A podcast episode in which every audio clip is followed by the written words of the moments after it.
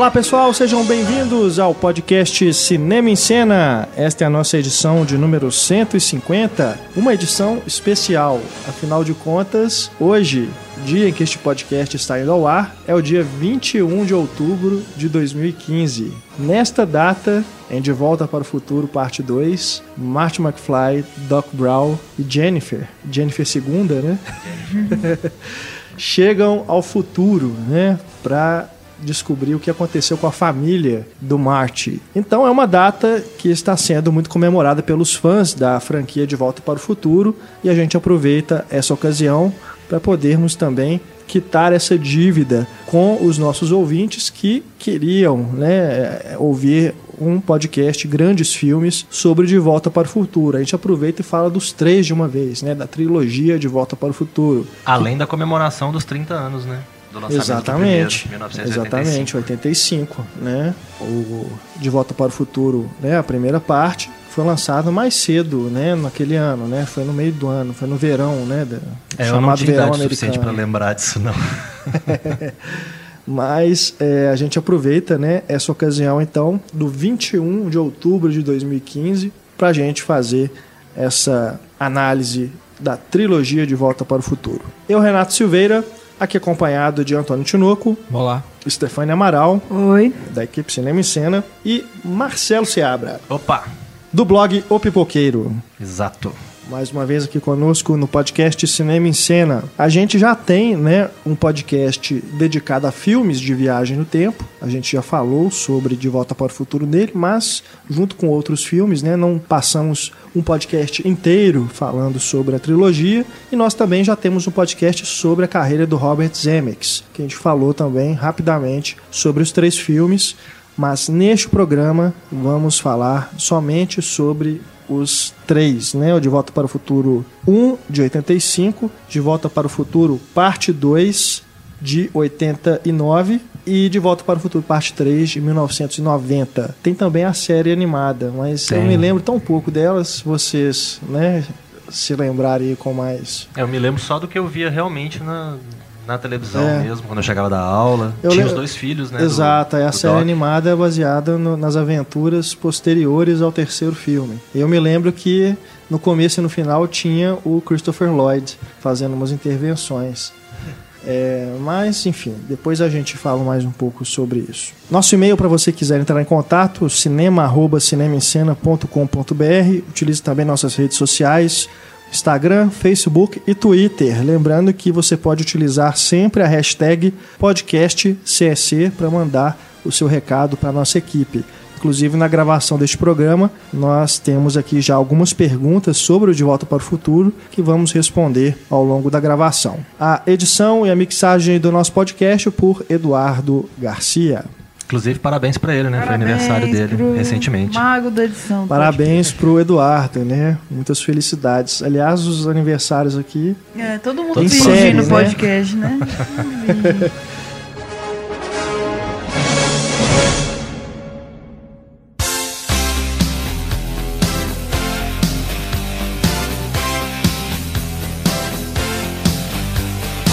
A gente começa o nosso programa respondendo a uma pergunta de um dos nossos ouvintes que entraram em contato conosco aqui pelo Twitter com a hashtag podcastcsc. É o Christian Rangel. Christian Rangel. Como esse clássico influenciou os filmes sobre viagens no tempo e se existem exemplos recentes? Bom, acho que tudo, né, de depois do De Volta para o Futuro deve, é, se deve em menor ou maior grau, né, maior escala, a o sucesso que foi esse filme em 85. É claro que existem filmes anteriores, né? Em 84 mesmo a gente teve Exterminador do Futuro e outros clássicos, né? Sobre é, de ficção científica sobre o tema, mas que se tornou tão popular, tão influente na cultura pop, nos blockbusters e tudo, né? Eu acho que é Exterminador do Futuro e De Volta para o Futuro juntos, né? Que criaram aí uma marca a ser seguida. É um filme que se tornou né, um, um culto pop que traz também em si algumas referências pop, né? O, a 19, se eu não me engano, continuação de Tubarão, por exemplo, né? Ou tem algumas brincadeiras. Então, da mesma forma que ele faz algumas referências, ele também serve como referência.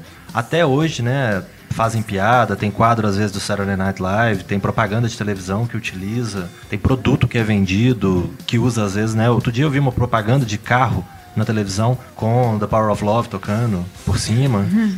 Então você tem N referências que utilizam alguma coisa de De, de Volta para o Futuro. É realmente é um marco na, na, cultura pop. E um filme que tratou um assunto complexo de forma leve, né? É. Diferente de talvez outros filmes anteriores que queriam ser um pouco mais sérios, né? Mais talvez corretinhos e tal. Não que o De Volta ao Futuro não seja correto, né? Há alguns furinhos aqui e ali, mas é um filme que trata de uma maneira bem tranquila, né? Divertida, focando mais no humor, então que pode realmente ser apreciada por mais gente, né? É engraçado você levantar isso, porque da, da, da recordação né, afetiva que eu tinha de ter assistido várias e várias e várias vezes, e ênfase no várias vezes, uhum. os três filmes, eu agora resolvi pegar para ver com um pouquinho mais de atenção, né, para poder vir comentar no podcast. Então acrescentei mais uma vez aí aos três de, né, de todas as vezes que eu já tinha visto. E aí realmente a gente consegue pegar, né, um errinho ou outro, uma coisinha besta aqui, outra ali e tal. Mas eu acho que é um filme que ele é tão despretensioso. Ele trata o assunto que ele está tratando da forma séria, né? Porque não, não, uma coisa não tem nada a ver com a outra. Mas o filme é despretensioso, ele, ele é leve, ele quer divertir, né? E eu acho que ele consegue muito bem. Então a gente acaba relevando, né? Muita coisa. Tem, tem coisa que você olha e fala, ah, né? E daí? Deixa pra lá, né? Ou qualquer coisa assim. E eu acho que foi um, um roteiro que foi escrito e reescrito tantas vezes, porque foi oferecido para tantos estúdios e foi recusado por tantos estúdios, até que o Spielberg né, virou produtor e ajudou a, a, vender o peixe, que eu acho que cada vez que eles reescreveram esse roteiro, eles devem ter dado uma, uma buriladinha aqui, outra ali, resolvido um probleminha aqui, outra ali, para chegar na versão que realmente foi filmada. Então, eu acho que hoje não tem como você pensar, né? Eu acho que quem senta para escrever um roteiro de um filme, do que seja, que trate de, de viagem no tempo, sempre vai pensar em De Volta para o Futuro e de duas, uma. Ou ele vai buscar alguma coisa do De Volta para o Futuro para tentar fazer uma homenagem, ou pelo menos para fazer uma referência e chamar atenção, ser alguma coisa divertida, ou ele vai tentar evitar ficar repetindo De Volta para o Futuro. E aí, boa sorte para ele se ele conseguir evitar. É, se tornou realmente um parâmetro, né? Até por essa questão de você ir ao passado e alterar alguma coisa que pode transformar toda a história. Né? No O Exterminador do Futuro, que é um ano antes, também foi um grande sucesso, mas é uma ficção científica mais adulta, né? Por isso que o De Volta para o Futuro se tornou um sucesso ainda maior, justamente por isso que nós falamos aqui dele ser mais pop, mais voltado um para a família, né? Maior. né? É, eu me lembro na infância, né? A gente acabou de gravar, né, um podcast sobre filmes da infância e tudo me lembro do De Volta para o Futuro e também do Exterminador do Futuro. Mas o De Volta para o Futuro realmente foi um marco na minha infância. Eu me lembro que o segundo foi o primeiro filme que eu vi várias e várias vezes, né, repetidas vezes, uma atrás da outra, porque eu queria entender tudo aquilo, né, que aquela ah, pô, mas ele foi pro passado, mas agora ele está vendo ele mesmo, e agora uhum. isso vai mudar aquilo e tal. Como que isso aconteceu?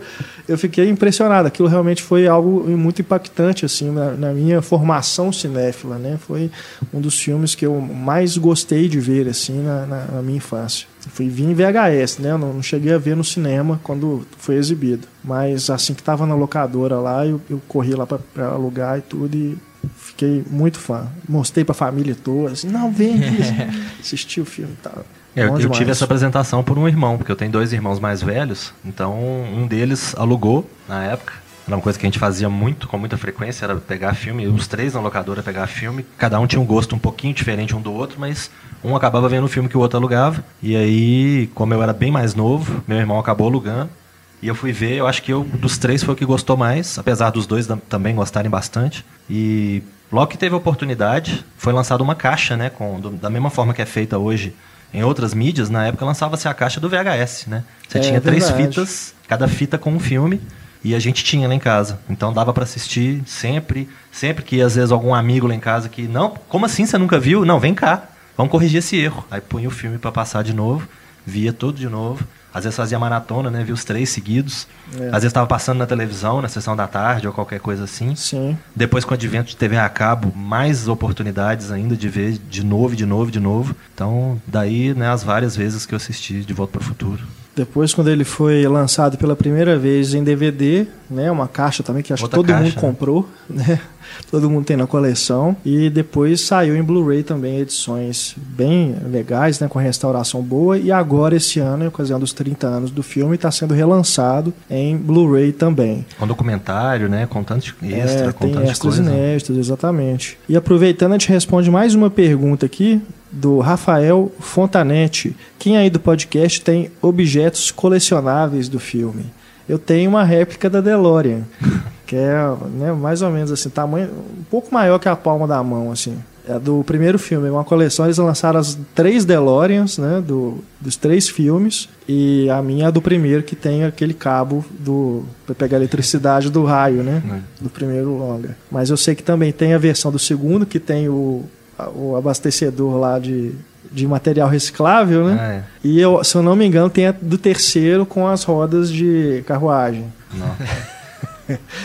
É, e eu me lembro, esse eu não tenho, mas eu sei que o Pablo tem. A, a caixa que lançaram em Blu-ray nos Estados Unidos, ela vem com um monte de itens né, colecionáveis. Tem inclusive a foto do Marte com os irmãos, que tem aquele efeito que você vai mexendo assim e vai mudando, né? Some, aparece. É. Acho que tem uma réplica da placa da DeLorean também, Out of Time. E tem o, o blueprint do fluxo capacitor.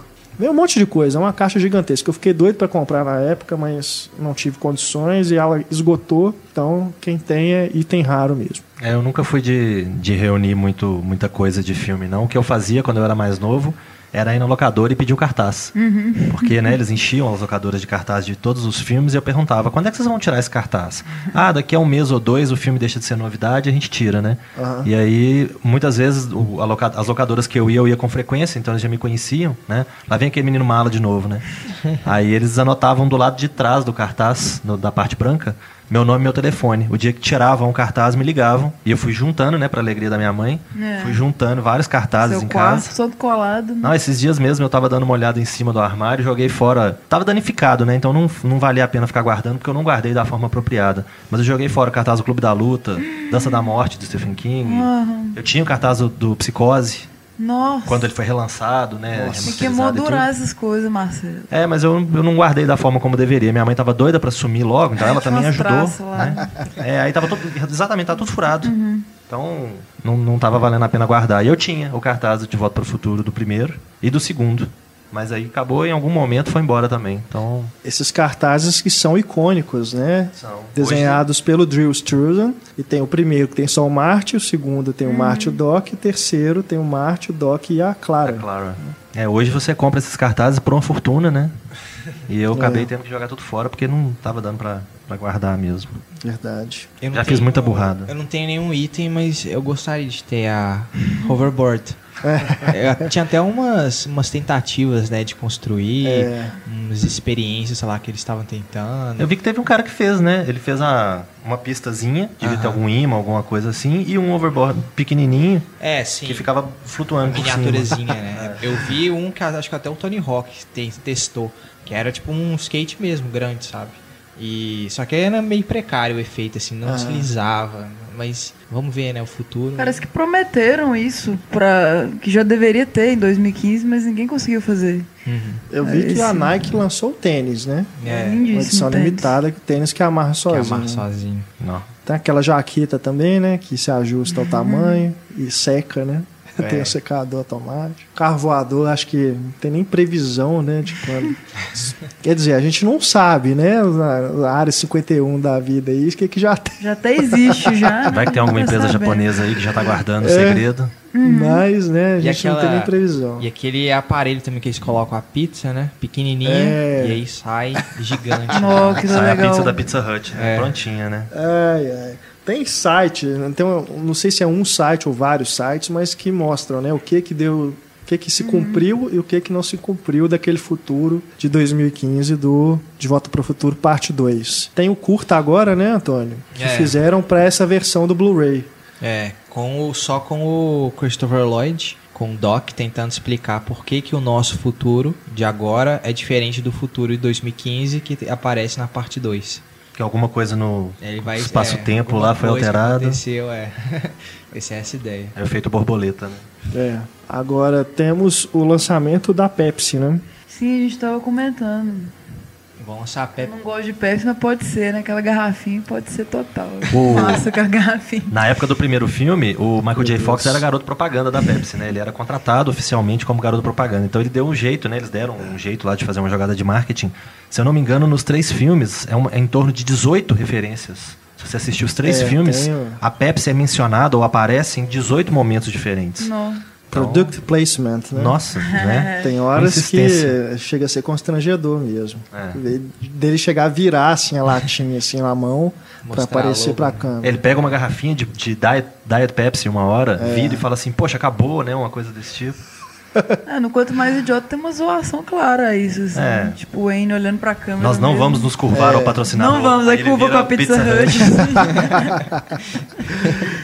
é, muito bom. Então, e a Universal lançou um trailer falso também, né, de Tubarão 19. É falando todas as continuações, né, desde o até porque foi até o 4, né, na prática é. foi até o 4. Aí eles inventaram referências 50 tons de cinza. Nossa senhora. Milhares de referências. Tubarão sadomasoquista. Ai, ai. Que ótimo. E fizeram uma, uma propagandazinha para lançar o, essa caixa nova que está saindo também, que fica o tempo todo mostrando o Christopher Lloyd, né? Tem, eu acho que uma cena ou outra da Leia Thompson e fica mostrando de relance o Martin, né? A figura que seria o Martin passando aqui e ali, para no finalzinho só mostrar o Michael J. Fox olhando para a câmera com o figurino e ele fala uma coisa rapidinho e acabou. É só uma, uma propagandazinha rápida. Bom, o De Volta para o Futuro, parte 1, foi o segundo grande sucesso do Robert Zemeckis. Ele vinha de Tudo por uma Esmeralda, de 84. Antes ele já tinha feito Carros Usados e o I Wanna Hold Your Hand, que eu esqueci o nome. Febre da Juventude. Uhum. Febre da Juventude, que é muito legal. E uma curiosidade... Carros Usados também, muito legal. É, todos eles são muito todos legais. Todos eles muito legais. Uma curiosidade que eu já, já mencionei aqui numa outra oportunidade foi que na minha prova para entrar no cinema em cena, né, como estagiário, a, em 2003, uma das questões era cite ao menos três filmes desse diretor. Cite é três filmes desse diretor, é Robert Zemeckis. Aí eu citei a carreira inteira dele em ordem cronológica, começando do Febre da Juventude, passando pelo Carros Usados, até, se eu não me engano, o Expresso Polar, que era o que estava para ser lançado ainda. É verdade. Então... Achei que você ia citar De Volta ao Futuro 1, De Volta ao Futuro 2 e De Volta ao Futuro 3. É o suficiente, né? É, é, Mas eu citei todos mesmo. Contratado, Marcelo. Falei, não, eu vou pegar essa vaga com honras. o filme foi escrito pelo Zemeckis e pelo Bob Gale, né? O segundo autor que é o produtor também, né? né? Ele também é produtor. Tem aquele caso, né? E falando do elenco, do Eric Stoltz, que foi o primeiro ator contratado para fazer o Marty McFly. Chegou a gravar as cenas. É, né? tem, tem inclusive tem mais coisa aí por trás, né? Que na verdade o primeiro ator que eles pensaram para fazer o Martin era o, o, Michael J. Fox. Sim. Só que o Michael J. Fox estava já com, comprometido com laços com é, Family Ties, né? Que era Caras e Caretas que passava no Brasil. Sim. Eu tive inclusive a oportunidade de ver vários episódios no Multishow quando eu estava voltando da escola, passava mais ou menos na hora do almoço, era uma série muito bacana. E como o Michael J. Fox não podia se, se ausentar da série, eles chegaram a convidar o Ralph Macchio, que era o Karate Kid, que achou que o projeto não ia dar em nada, não, não comprou a ideia e não aceitou. Depois pensaram num jovem que estava despontando também, que tinha feito um filmezinho outro aqui, outro ali, chamado Johnny Depp. Hum. Só que o Johnny Depp tinha sido convidado para fazer A Hora do Pesadelo, que foi lançado em 84, acho que foi filmado mais ou menos na mesma época. Então ele não aceitou, porque ele já estava comprometido. E aí chegaram no Eric Stoltz, que tinha feito um filme que ele é deficiente, que ele, The Mask, que em, em Sim em inglês, que ele é deficiente, eu acho que se eu não me engano ele é filho da Cher, é um, que ele, um dramalhão danado, que todo mundo gostou da, da atuação dele, né? Mesmo por trás da máscara que ele usa, da prótese que ele usa. Gigantesca, né? É, que ele é todo deformado. É. E aí gostaram dele, convidaram ele para fazer o filme. Só que o, tanto o Spielberg quanto o Robert Zemeckis, eles não estavam gostando do senso de comédia do Eric Stoltz, né? Eles adoravam ele, achavam ele uma pessoa fantástica, um ator fantástico.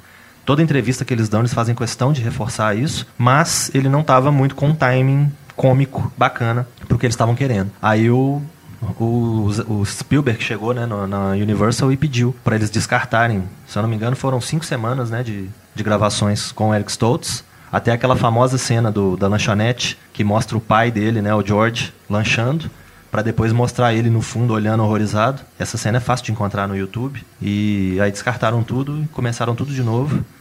E o Michael J. Fox, estando comprometido com Caras e Caretas, ele teve que se comprometer a não faltar nenhum dia, não pedir nada, não se ausentar de forma alguma para não atrapalhar o cronograma de filmagens. E aí por isso eles tiveram que filmar de madrugada. Então, todas as cenas dentro de, de casa, dentro de algum lugar, foram filmadas de madrugada. E as cenas que são ao ar livre, que são de dia, tiveram que ser gravadas no final de semana. Que é quando o Michael J. Fox estava liberado, né? O The Mask, nome em português, é Marcas do Destino. Isso. E o Michael J. Fox, nessa época, eu já vi até documentário ele falando sobre isso. Ele dormia uma média de duas, três horas por noite. Porque eles levavam, ele tinha uma van que levavam ele do set de Caras e Caretas pro set de De Volta para o Futuro, que parece que não era muito perto. Então ele ia dormindo dentro da van e quando acabava a filmagem de De Volta para o Futuro, ele ia para casa, dormia mais uma hora e ia pro set de Caras e Caretas. Ele ficou nesse regime, eu acho que um mês ou dois meses, um negócio assim, para poder dar conta do recado. E aí depois que filmaram o primeiro, que o primeiro foi um sucesso, aí ele conseguiu se desvincular para fazer o 2 e o 3, conseguindo dormir. Agora, curiosamente, em 87, ele trabalhou com a Leia Thompson, o Eric Stoltz, um filme chamado Alguém Muito Especial. Sim, muito bacana, inclusive. Clássico da sessão da tarde, passava direto. Não estava no destino dele trabalhar com a Leia Thompson. Bom, é, então fica aí, né? Essa curiosidade, inclusive já aqui em resposta a uma pergunta do Eduardo Rou. Ele quer saber, né? Será que o resultado final teria ficado tão bom se fosse o Eric Stoltz? Provavelmente não, né? Porque as é. pessoas que estavam, né? de cabeça no negócio, que eram os produtores e os roteiristas e o diretor, se eles viram e falaram que não estava legal, quem somos nós, né, para discutir. É, a fisionomia, inclusive, dos dois é parecida, né? Isso é, é, uma curiosidade. Se você olhar assim, as fotos, né, pelo menos da época, né, o olho, assim, pelo menos, é bem parecido, né? A parte aqui, assim, do... Ele podia continuar sendo filho do Crispin Glover, né? Não ia ter muita diferença. Só que acho que ele tem o olho claro, né? Se não me engano. Ele tem o olho claro e o cabelo mais escuro, né? O Michael J. Fox é mais clarinho, né? O cabelo dele eu acho que é mais um tom mais claro, é. né? De castanho. Mas é realmente, eu acho que é, não é aquilo, né? A gente teria que voltar no tempo também, continuar não dá pra fazendo. o futuro, né? De como seria é. a versão com ele, mas o mas Michael isso... J. Fox parece que nasceu pro papel, né? É, é, é, é perfeito, né? Eu, eu acho que é um até assim o senso meio de abobalhado dele uhum. combina com o personagem a atuação dele é convincente né ele é carismático então acho que é, foi uma escolha realmente perfeita, né? Desde o início. Né? Inclusive ele que tem bom, outros, né? outros personagens. É, né? uma pena para o Eric Stoltz, né? Que não teve uma carreira tão famosa quanto a do Michael J. Fox, não ficou tão marcado assim. Mas para nós, né, fãs, foi, foi bom que o Zemeckis voltou né, na sua decisão e, e contratou, né, conseguiu fazer o filme, os três filmes né, com o Michael J. Fox. Lembrando que, claro, que foi por causa do sucesso estrondoso do primeiro que fizeram os outros dois.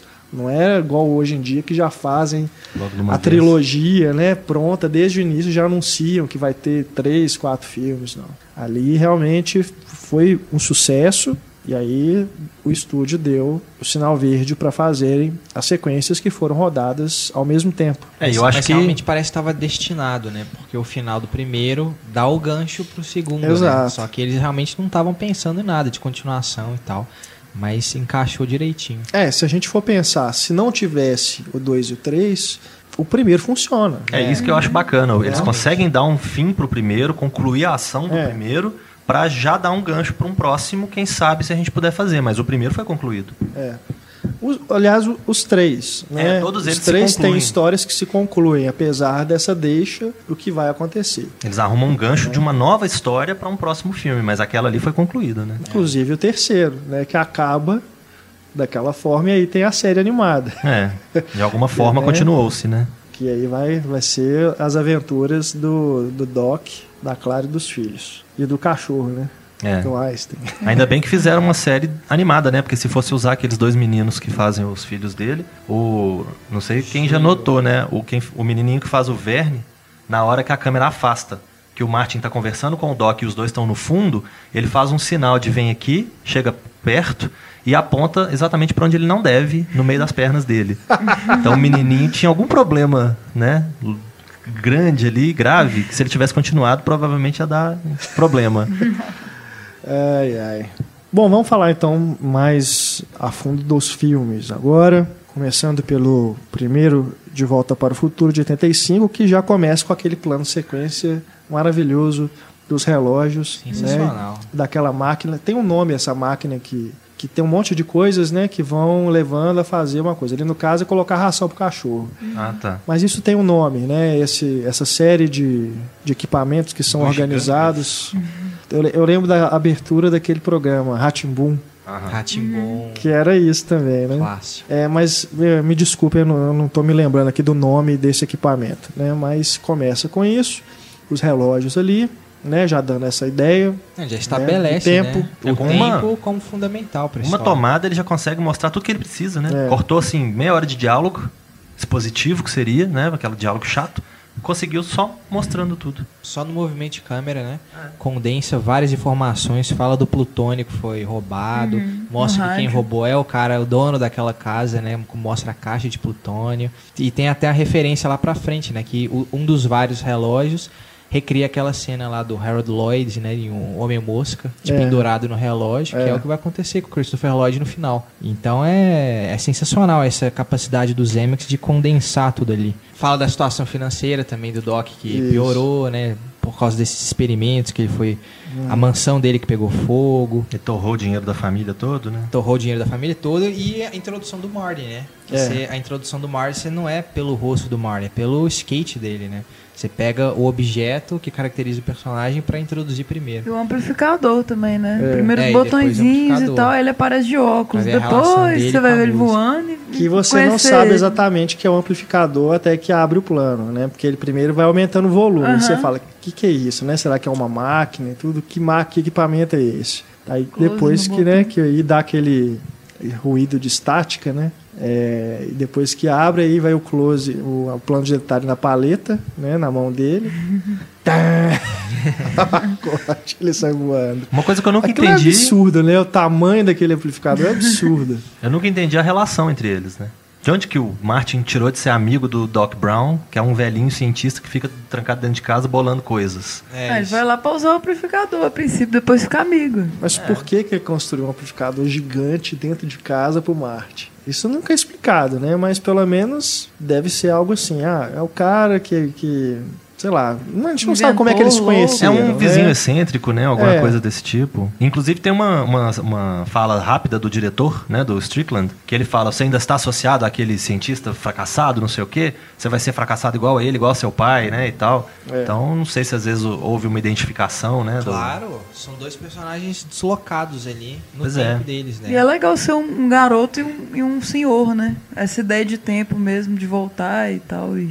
É, e a gente tem que também Continuar. levar em conta que o, o Marte, naquele momento, ele não tem uma relação muito boa com o pai, né? É. Ele não vê no, no próprio pai uma figura exemplar, né? Ele vê o pai como um fracassado. É, né? talvez o Doc Brown para ele seja um pai, né? Alguém que substitui essa figura, né? Esse exemplo, tem esse papel também. É, e por sorte do filme, ninguém nunca levantou nenhuma nada estranho, né? Com relação a essa Nossa, relação, né? acabamos de levantar, né? Porque, ué, se fosse hoje.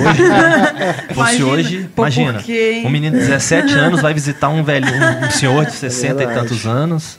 Nossa. estranho, né? Mas é, é bom que, assim, ao mesmo tempo ele tem uma namorada, né? E tal. É isso que é legal, ele é o garoto cool. Tipo, ele é totalmente cool. É o cara que anda de skate, o cara é né, com aparência boa. É, ele é cool antes disso ser cool, né? É. Porque na, na, época dele na escola ele não era o cara cool. Os caras é. cool deviam ser os atletas, né? Os caras é, dos, dos, times e tudo. Ele tinha uma postura cool pro que hoje a gente entende como cool. Se hoje fosse aquele cara ali, aí realmente as pessoas iam falar, não, que cara legal, né? É, mas, mas, na época. E ele, mas ele não era aquele nerd, aquele nerd assim que, né? Que é apresentado como sendo cara é, que não tem muito contato com mulher e é. tal. É. Ele é um personagem tridimensional, né? É, ele é, a namorada dele é linda e tal. Aliás, é, é, é uma atriz que eu acho muito mais bonita, inclusive, do que a Elizabeth Shue, que é bonita. Mas a, a, a Jennifer primeira. Original, é. a Jennifer primeira eu acho mais bonita que a Jennifer segunda. Bem mais. Não, é linda. Que também é uma atriz que sumiu, Cláudia né? Cláudia Wells. É. Antônio ela, ficou querendo voltar nos anos depois 80. Ela, apaixonado. É, a Elizabeth Shue se tornou uma atriz, né? Fez vários sucessos depois. Mas a, a Cláudia realmente. E no primeiro. Né? No... Mas por, vocês sabem por que, que ela. Vou tentar foi, descobrir. Por que foi trocada? A mãe dela. Stefania, por onde ela anda? Então, vou fazer. Eu vi que a mãe dela foi aí. diagnosticada com câncer. Ah, aí ela não quis voltar. Já temos é, a resposta. Então, Inclusive acharam um motivo, né, que é compreensível, né, claro. A, a segunda Mas atriz, é uma pena. A segunda atriz que acharam para fazer o papel para entrar no lugar dela era mais alta que o Michael J. Fox. Aí dispensaram ela e chamaram uma outra que era mais baixa. É, eles deixaram a Elizabeth Shue muito parecida com ela, né? Eu acho. Pelo menos no, no, primeiro momento, quando ela, quando ela surge, né, no segundo filme, que eles refilmaram, né, a, a cena final para poder trocar a atriz, é, é, é, muito parecida, mas depois, principalmente o cabelo, né? Eles conseguiram fazer de uma forma e uhum. o figurino também que não fica assim, só o rosto mesmo que está diferente. É diferente, é, por exemplo, da Rachel do Batman, é, né? Que mudou. Do Batman Begins o Batman Cavaleiro das Trevas, que aí parece aliás, nem necessitava, né? Eu acho. Podia ser outra namorada dele. É. A pessoa era mais Precisava fiel, ser a mesma personagem, não. Mas acho que é porque já tinha, né, já tinha estipulado ali um vínculo. Porque eles né? eram, né? Se conheciam desde a infância. É, não iam é. conseguir outra personagem, né? Sacanagem terminar o um namoro por causa da atriz, né? Ai, ai. Bom, voltando aqui pro De Volta para o Futuro, eu acho muito legal também né, nessa apresentação que na hora que ele está conversando com o Doc, né, pelo telefone, e aí o Doc fala, ó, oh, então os relógios estão exatamente Atrasados. marcando 8h25. Aí ele fala, peraí, já são 8h25? Tô atrasado para aula. Isso é clássico, né? A preocupação clássica dessa idade, né? Tô atrasado para aula. Você não tem mais preocupação nenhuma no mundo. Esse é o seu principal dever, chegar na hora. Aí já tem a cena do skate, né? Que ele vai para a escola que influenciou, inclusive, né, a forma das pessoas andarem de skate. Porque tanto de gente que é, passou a andar de skate. o pessoal que pega carona no busão sem o skate também, né? né? Tem essas gambiarra aqui.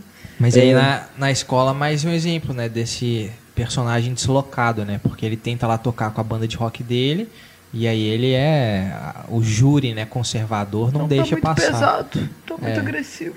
E quem fala isso é o próprio Rui Lewis, né, que fez a música Power of Love, Back in Time. Legal. Essa música, inclusive, que a primeira vez que toca é na hora que ele sai, né, depois que ele desliga o telefone, que ele fala, né, I'm late for school. E ela é sincronizadinha, assim. Se for Total. perceber os acordes, a hora que ele pisa no skate, tudo vai combinando direitinho com, com a música, né?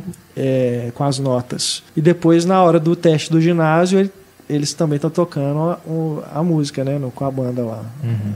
Ensaiando. É, a trilha sonora do filme todo, de uma forma geral, é muito bacana, né? A, a, o tema do Alan Silvestre é fantástico.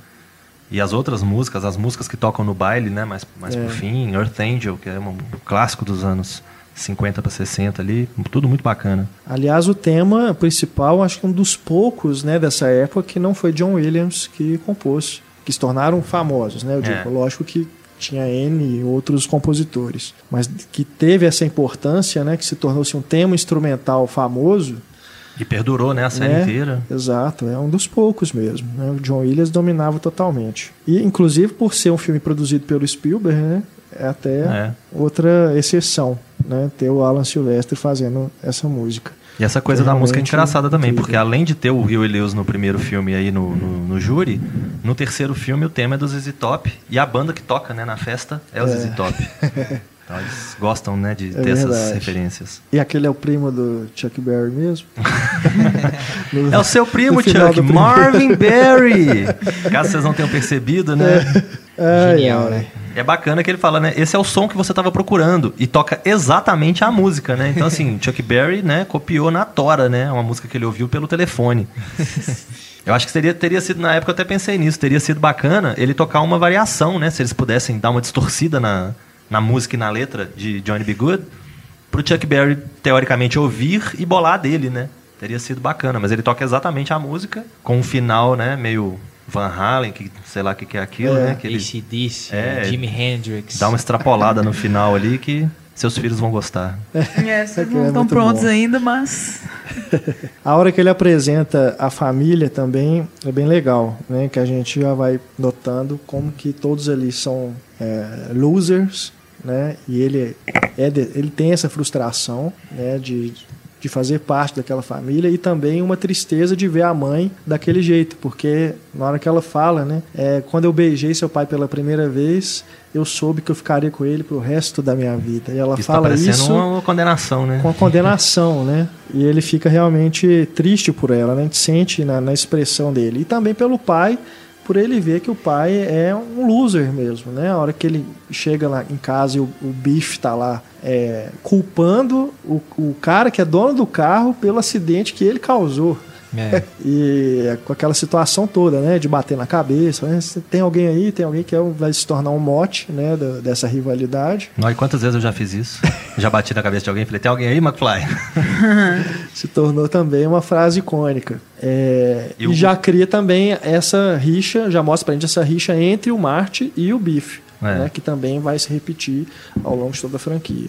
A forma como o Crispin Glover, né, faz o, o que também é outro ator que não deu em nada direito, né, fez uma participação é. aqui outra ali, né, é. é o vilão das Panteras, fez aquele filme Willard dos ratos, lá, é. que ele controla os ratos, que é trash pra caramba. Acho que o, o melhor papel dele depois foi também com os Emmys fazendo o monstro do Beowulf, que é. a gente não vê a cara dele, mas é. é ele que fez porque é captura de movimento, né? Mas a, a interpretação dele é muito bacana, né? O jeito como pois ele tá sempre é. olhando para baixo. Sim que ele fica dando uma risadinha para tentar disfarçar o incômodo, né, a situação. E, é. e, como ele repete, né, isso da mesma forma como ele tá mais velho, quando ele tá mais novo, ele faz. Eu acho o ele trabalho tá dele ótimo, muito bacana. Ele tá ótimo. Nesse filme ele tá fantástico, fazendo as três versões, né, do George McFly. E uma outra curiosidade. É, no, nos outros ele não aparece, só no segundo, né? É, no terceiro. Não, no segundo ele não volta, né? Ele, ele não quis voltar. É outro ator. É outro ator porque tá de cabeça para baixo. Né? É, eles filmaram propositalmente, né? Sempre é. no fundo ou de cabeça para baixo. Justamente que o Crispin, Crispin Glover parece que não quis voltar por é, causa de pena. dinheiro. Entendi. Aí tá vendo? A fama subiu a cabeça. É. Fez o primeiro, não quis voltar. Depois, né? Ficou por isso mesmo. E na família do, do Martin ainda tem uma outra curiosidade que é o Mark McClure, né? Que é o, o irmão dele, que é o Jimmy Olsen de toda a série do Superman do Christopher Reeve, inclusive do filme da Supergirl. Tem, ele começou né, a chamar um pouquinho de atenção e tudo, e aí foi chamado para ser. Só que é um papel mínimo, né? Ele é simplesmente o irmão. E, o irmão e a irmã não fazem quase nada né, no filme. E é interessante isso de mostrar a mãe do Marty tão conservadora assim, né? É... Ela deveria ter sido uma freira, né? É, deveria ter sido uma freira e tal. Acho que é aquela ideia que muitos filhos acabam se tornando os pais, né? Os filhos é. liberais, aos 20, se tornam os pais conservadores aos 40, né? E parece que ela, por ter acabado da forma como acabou, né? Tipo assim, meio alcoólatra, parece, né? Com uma, um relacionamento ruim, parece que justamente por isso ela nega esse passado liberal dela, né? E aí tenta passar isso para os filhos, falar, ó, é, eu fui assim, olha no que que deu, né? É, exatamente. Aí ela tenta colocar os filhos mais nos eixos ali. Agora isso é curioso porque na minha família eu tenho um exemplo parecido. Uma tia que sempre é, não, não permitia que a filha é, saísse né, com os amigos, era, ficava sempre bloqueando, né? Tudo acabou que essa minha prima engravidou cedo, né? Como isso? E a, as minhas tias, né, irmãs dessa minha tia, falam que quando essa minha tia era mais nova, ela fazia exatamente a mesma coisa. E a minha avó que sofria com ela. Oh. Então é, é, é exemplo do De Volta para o Futuro. Padrões, né? Que é a gente vê lá, o, Mike, o Marty depois descobre que a, que a mãe dele era da pá virada, né? Além de beber, ela ainda fumava, Fumava. né? Toma um susto. Não, viu a cueca dele, né? Que Calvin Klein. Calvin Klein, né? Ele acha pegou que na ele perna Pegou dele, na né? perna dele. Essa hora cara. melhor do mundo. Opa, vamos, acho que eu vou embora aqui. Ele acha que ele que vai ter que dar em cima dela, né? Que ela vai dar um tapa nele ou qualquer coisa assim. Porque garotas fazem isso, né? E é ela que dá em cima dele, né? E é engraçado que dá errado, mas dá certo, né? Então é muito bacana isso também. Acho que essa ideia de destino, sabe? De É. tipo, Importa dar muito. É, algumas coisas elas estão destinadas a se repetir, saca? É, Esse comportamento do Biff repetindo as frases, né? No, em todos os tempos. As ações também que acontecem no passado, no presente, né? A perseguição de skate, o estrume lá que sempre vai cair no Biff. Algumas coisas estão destinadas, mas outras podem né, ser alteradas, que é o que o Marty faz. É, isso é muito legal, né? De deles terem usado isso na franquia, porque estabelece uma lógica interna, né? É, a gente não quer dizer exatamente que é assim, né? Ou a gente pode supor que seja assim, ou que o tempo funciona, mas dentro da lógica interna da franquia faz sentido, né? E é exatamente isso, né? Uma, uma simbologia, uma metáfora dessas coisas, né? Que a gente percebe na nossa vida, né? De que tem essa coisa, ah, pô, meu pai fazia a mesma coisa, É, né? as coisas se repetem. É, as coisas vão. E o, a fala final do Doc, né, no, no terceiro filme, quando a, a Jennifer mostra a carta, né, que estava escrito você foi demitido, e a carta, o recado some, né, ele fala, você que faz o seu futuro, né, não tem É. nada escrito. Apesar de que você pode repetir alguns padrões, né, então você está repetindo os padrões, você está escrevendo É. o seu futuro, mas ele não está escrito. Isso é muito bacana. É verdade. Confesso que assistindo o terceiro de novo, no finalzinho, Caiu uma lágrima. Ah, quase. Não, é bonito mesmo, ele entrega aquela É. foto lá, É. sabe? É tipo assim, a conclusão de tudo que você acompanhou ali, cara. É muito É bacana. E dá- pra mim dá a impressão de que eles poderiam ter feito uma nova trilogia com o Doc, sem o Martin. Poderia ter, ter feito uma nova série com outros personagens e com o Doc, né? Desenvolvendo de alguma forma, ou centrado na família dele, ele, a Clara e, os- e as crianças, ou, quem sabe, ele tendo um outro amigo, né? Um outro companheiro de, de viagem, para ele poder ter novas aventuras. Porque a, a aventura dele com o Martin ali se encerrou. Mesmo porque se fosse fazer mais filmes com o Martin, eu acho que ficaria meio forçado, né? Porque já arrumaram desculpa para três aventuras no tempo, que ele já teve que voltar no passado e ir pro futuro. Aí depois ia perder um pouco, eu acho também. É, eu acho que tem que saber, né, quando, quando terminar, né? Não é igual Hobbit, não, né? É. Continua infinitamente. É, durante muito tempo se especula, né? Se vai existir um De Volta para o Futuro 4, né? Sempre negam, né? Acho que não chegou nem a haver um roteiro, alguma coisa que esteve perto de acontecer. Teve nessa, teve uma Mas- última Comic Con aí recentemente que teve os três, né, reunidos dando entrevista naqueles painéis que eles fazem para poder lançar essa caixa nova. E obviamente a maioria das perguntas do público era para o Michael J. Fox, né? A Leia Thompson e o Christopher Lloyd ficavam do lado mais acompanhando. A Leia Thompson parecia estar muito disposta, tá colaborando, falando, toda hora ela ria, dava um palpite aqui, outra ali, respondia uma pergunta. Mas eu senti do Christopher Lloyd um- uma certa animosidade. Ele não estava muito participando, não. Ele estava com a cara meio ruim no canto dele. E aí, de vez em quando, ele brincava alguma coisa. Aí eles brincavam com ele, tipo, você lembra que você, teve, você esteve nesse filme? Você lembra que você participou desse filme?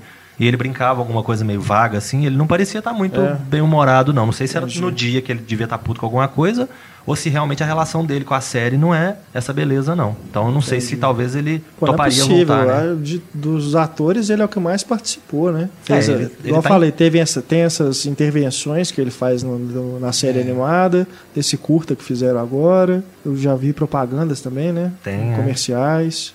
É, não sei, talvez é, não Esse sei é o dia. exatamente. Eu sei que o, o Zemeckis falou que refilmagem enquanto ele estiver vivo realmente Nunca. não tem, não tem condições.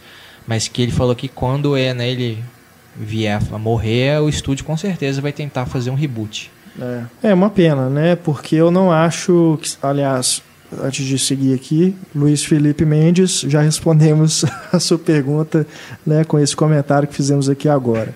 E o Alan Ray também, que perguntou sobre o Crispin Glover, também já está respondido. Falou, galera? Eu acho que não é necessário fazer é, reboot, remake, porque funciona muito bem, cara, até hoje. É. O filme é redondinho, É falado em inglês, né? Os efeitos especiais ainda são muito bons. Né? Claro que não vai ter aquele nível de fotorrealismo que você tem hoje, né? com efeito digital e tudo. Mas para a época, envelheceu muito bem. Né? Os, os efeitos, você, você compra nem aquela coisa que ficou datada, que você vê alguns filmes de ficção científica é, mais antigos, que você vê aquilo e fala assim, não, mas né, que, trem feio, mas né, ficou aquele chroma key mal esquisito, é. né, muito marcado, contornado. Os De Volta para o Futuro, cara, são, são todos ainda muito né, convincentes. É, uma cena ou outra que eu acho que às vezes ficou um pouquinho datada, por incrível que pareça, são as cenas que não tem nada demais. Tipo aquelas, é, aquelas tomadas da escola, sim. tem uma cara de anos 80, tipo Ferris Bueller, né? Umas coisas assim. Sim. Só. E isso é. não faz diferença nenhuma na vida de ninguém. Então... Os efeitos da, da viagem no tempo são excelentes, né? Até hoje, assim, você vê aquilo. Assim, o rastro de fogo, né? É, do demais. Perfeito. Talvez aquele no céu poderia ser, né, com efeito digital, né? Se fosse ficasse na mão do Jorge Lucas, é. com certeza ele ia fazer de novo aquela tomada. Mas, não, mas mesmo a, assim, você entende, a cara. virando e voando, é, é, é muito bem feito, cara. E o, sem falar no, nos nos efeitos de, de um ator tá contracenando com ele mesmo, né? É. Que aquilo na época era o máximo, né? Hoje em dia isso é super comum. Mas aquilo na época, você vê o mesmo ator contracenando com ele mesmo, sem é, efeito de maquiagem nem nada, né? E com a, com a divisão da tela imperceptível, com o ator passando de um lado para o outro da tela, né? Um, um, terceiro ator, no caso, a, por exemplo, a Leah Thompson.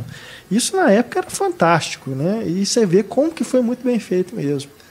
Né? Tem, o, tem o Michael J. Fox com ele, conversando com ele mesmo, né? no, no, no Velho Oeste. E aí a Leia Thompson passa de um lado para o outro da tela. É, nos outros filmes também, enfim. Tem uma cena na escada que eu acho que tá, tá um Martin caído na escada e o outro em pé na frente. Sim. Que dá para notar que quando um fala, é. o outro é o, o standing, né? O dublê. É. E aí quando o outro é. fala, eles trocam para esse é o dublê. É, é engraçado, é bem interessante.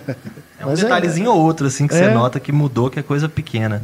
É, e outra, uma coisa que eu acho que já a gente, principalmente na versão em alta definição, que a gente começa a reparar erros, né, entre aspas, falhas entre aspas, é a maquiagem para envelhecimento. Que você começa a reparar assim, o látex, né? Ah, no, começa sim, a soltar no pescoço. Pontas, né? No primeiro filme eu vi isso é, no Doc. É. Com a maquiagem dele. Mas é legal que no 2 ele tira a máscara, literalmente. é. assim, meio bem Scooby-Doo aquilo, assim. É. Você Se bobear, tá é até uma brincadeira com ele, isso. É, é. ele tira. Assim, não, realmente a cara dele tava escrota aqui, né? Não era ele mesmo. É, mas os dos outros, né? Do, do, dos pais do, do Marte, né? É exagerado. Muito bem feito é, também. tem uma, é exagerado, mas, mas, é. Mas a gente percebe mesmo. que é maquiagem, né? Mas é tão legal isso, e, é, e, e o, o filme em si é tão convincente que é, é engraçado você, você pensar que os atores, né? O Crispin Glover, o Michael J. Fox e a Leah Thompson, eles tinham praticamente a mesma idade quando fizeram o filme. Mas quando ele vai para o passado, você começa a imaginar que ele está realmente no passado e aqueles atores que estão jovens, né? Que na verdade ele é mais, ele, é, ele eles é mais são novo, mais né? velhos do que o, o Marty, né? É. é o, tudo muito convincente, né? Não, não, só a maquiagem, mas assim a história toda, né? A verossimilhança que eles criam, de te levar a acreditar que ele foi para aquele lugar mesmo. Tudo isso contribui, né? Para você ter essa sensação. É, e mais uma coisa boa da época, né? É, tipo, ele, ele chega a insinuar que a mãe tá afim do filho, né? E não é problema, porque era naquela época, né? Hoje seria uma novela do Manuel Carlos, né? Alguma coisa desse tipo. Como assim não era problema na época? Não. Tudo permitido. Entendiam, né? Entendiam a situação, né? Mas hoje não entenderiam, né? Hoje falariam, não, que absurdo, como assim, né? A Câmara ia votar, ia banir. Não, é, eu acho que hoje em dia realmente né, o conservadorismo está muito mais forte. Não passava na, pela, pelo presidente da Câmara de Mas... jeito nenhum. Mas ali no filme já gera, né? Um desconforto, é, um desconforto claro, por parte dele, né? né? Óbvio. E a hora que ela dá um beijo nele, né? Que ela arregala o olho e fala assim, estranho, como se eu tivesse beijado meu irmão. É. e tem uma cena deletada também, que o, o, o Marty fala com o Doc, né? Fala assim, pô, esquisito, eu não acredito que eu vou ter que dar uns amassos na minha mãe. Nunca pensei que eu fosse fazer isso, é muito estranho. Mas essa cena acabou que foi deletada. Tem nos extras do, do DVD. Quando o Marty vai finalmente ao passado, né? Depois lá do acidente com os, os líbios, é, já é interessante que ele já mostra que ele teoricamente já, já entrou mudando assim o futuro, né? Não foi só o fato dele ter sido atropelado no lugar do pai, né? Porque ele, ele tá lá naquele sítio, né? Que tem aquele fazendeiro, né? Que tenta tirar nele e tal. E aí ele passa no carro em cima de dois pinheiros, né? Sim. E aquela área seria o shopping que a gente tinha visto que chamava Twin Pines Mall. É. E aí, no futuro, depois é, o nome do shopping muda para Lone Pine Mall. Então, tipo assim, ele chegou no passado e já alterou o passado, é o futuro ali, né? É verdade. Tem uma outra teoria conspiratória da internet também que fala que De Volta para o Futuro previu a queda das duas torres, né? Como assim? Sério? Porque ué, eram Two Pines, né, Twin Pines, que era o símbolo do, das duas torres, Deus. que tem uma cena no filme num determinado momento que ele tá vendo as, os dois Pines lá, os dois uhum. pinheiros lá, e na cena seguinte, na televisão, tá mostrando duas torres, o, o World Trade Center, né? No mesmo lugar, na mesma posição. E aí, no futuro, deixa de ter um, né? Para ter só o outro e vira Lone Pine. É. Então, Lone já Pine dá a entender que alguma coisa ia acontecer, né? Isso é forçação de barra danada, mas é uma curiosidade que tá aí, né? Pra, ler. E quando ele chega à cidade, mais uma habilidade né, dos Zemeckis de condensar informação, porque também é uma cena sem diálogos, né? Onde ele meio além da imaginação, né, que ele vai mostrando aquele é. aquela década de 50 com o filme do Ronald Reagan no cinema, a 50 é. centavos, os carros antigos, né? Que se torna também um mote, né, nos outros filmes. É, essa sequência dele olhando para a cidade, né? Uhum. No segundo ele vê como está no futuro, depois lá no Velho Oeste ele também nada, né? É, ele olha os, as lojas, né, tudo ali, os estabelecimentos, como é que estava. Mas eu acho legal que antes dessa, de, dessa primeira viagem para o passado, que o, os personagens ficam falando no passado o tempo todo e o, o Zemeckis vai nos mostrando os ícones, né? Mostra o relógio, o condomínio, né? Aquela, aqueles leões, né? Na entrada. É, o Doc fala, menciona também esse negócio dos pinheiros, que era o, o, cara tinha, o dono né, do lugar tinha a ideia de fazer uma plantação de pinheiros, um lugar e tudo. É, o ginásio, né, onde da escola, onde vai acontecer o baile, que o, o Marte faz apresentar o teste lá com a banda, é, e a praça, né, que fica em frente o, o relógio da prefeitura, o prédio da prefeitura. Então ele vai preparando o terreno todo, porque, porque quando ele volta, né, para 1955 e tem essa cena que você mencionou, né, que ele condensa tudo, a gente já reconhece uhum. aquela cidade, já reconhece esses ícones todos. E aí a gente percebe, olha, né, aquilo que eles nos mostraram lá no inicinho, né, como é que está agora também. Então é bacana como que ele já vai preparando esse terreno, né, o, o, o roteiro, né, do Bob Gale e dos Emmons, até chegar nessa, nesse local. Porque se ele simplesmente voltasse para o passado, não faria sentido essa cena, uhum. né? Desse, desse plano sequência dele mostrando tudo. E ele prepara o terreno também no negócio do prefeito, né? É, o prefeito sim. Hall lá. E é outra coisa que o Marty já muda, né? Porque parece que ele que coloca na a, cabe ideia, né? a ideia na cabeça lá do funcionário da lanchonete de ser o prefeito. É. E é engraçado isso, né? Que o, o dono fala, não, as pessoas não vão aceitar nunca um prefeito de cor. E como se os Emmys estivessem falando, ó, o racismo está realmente no passado, o racismo está na década de 50. Em 85 é plenamente possível um prefeito de cor, né? Um prefeito negro. É, e se é. você vai ser o prefeito, quem vai ser o presidente? Um ator? e era ninguém menos que Ronald Reagan. Ronald é. Reagan. Que inclusive né, fez um pronunciamento pouco depois do lançamento do filme nos Estados Unidos, querendo né, trazer esperança para o povo americano e tudo. E ele cita essa época maravilhosa em que nós vivemos com tantas coisas bacanas e que, como disse naquele filme bacana de Volta para o Futuro, não precisamos de estradas para onde nós vamos. Ele falou isso no pronunciamento dele, né? Um oh. presidente americano. É, é, é, é, também uma observação legal de fazer é o figurino do Marte, né? Com, a, com o colete vermelho. Você é da Marinha, né? remete, né? que nos remete à jaqueta vermelha do James Dean, ah, que a gente falou, né, no podcast do especial, né, do tributo que a gente fez ao James Dean. Uhum. Que é uma referência, né, a essa Juventude rebeldia, né? Transviada. É, e ele volta para exatamente 1955, uhum. que é, é o ano exato, do né? filme e que o ano em que o James Dean morreu. É, e tem uma coisa também legal que é essa isso, isso, isso eu confesso que eu observei agora, até mesmo fazendo essa relação com o Juventude Transviada. O Marte, na hora que o Doc está se preparando para ir para o futuro, né? Antes do, dos líbios chegarem e atirarem nele, ele fala com o Doc assim: Doc, veja como eu estou no futuro, com uma, uma expressão meio assim, vê, vê se eu dei certo, né? Vê se uhum. tá tudo certo, se dando a impressão né? assim de que ele vive num momento assim também de assim como o, o, o personagem do James Dean, né, no Juventude Transiada, um momento de dúvida assim, né? O que, que vai ser de mim, né? O que, que vai ser da minha vida, né? Eu senti assim, mesmo. é uma insegurança. Dá, você sente na expressão dele a hora que ele faz essa pergunta pro Doc, algo assim. Quanto ao futuro ele acabou da humanidade ser... também. É, porque é algo assim. Ele acabou de ser rejeitado, né, pela, pela banda dele. Ele Sim, fica, ele tem a, esse mal. problema com a família, é. né? Aí a gente lembra também aquela outra relação, né, do Juventude Transviada, que o, o personagem do James Dean também tem uma coisa assim com o pai, né, de, de não ver nele uma figura exemplar, né, é. que ele para quem ele pode seguir. É, mas é também assim, é uma sensação da época, porque se você pegar os filmes do John Hughes, também tem isso, o Clube dos Cinco, né, o próprio Curtindo a Vida Doidado. Então é uma sensação assim que meio espelhada, né?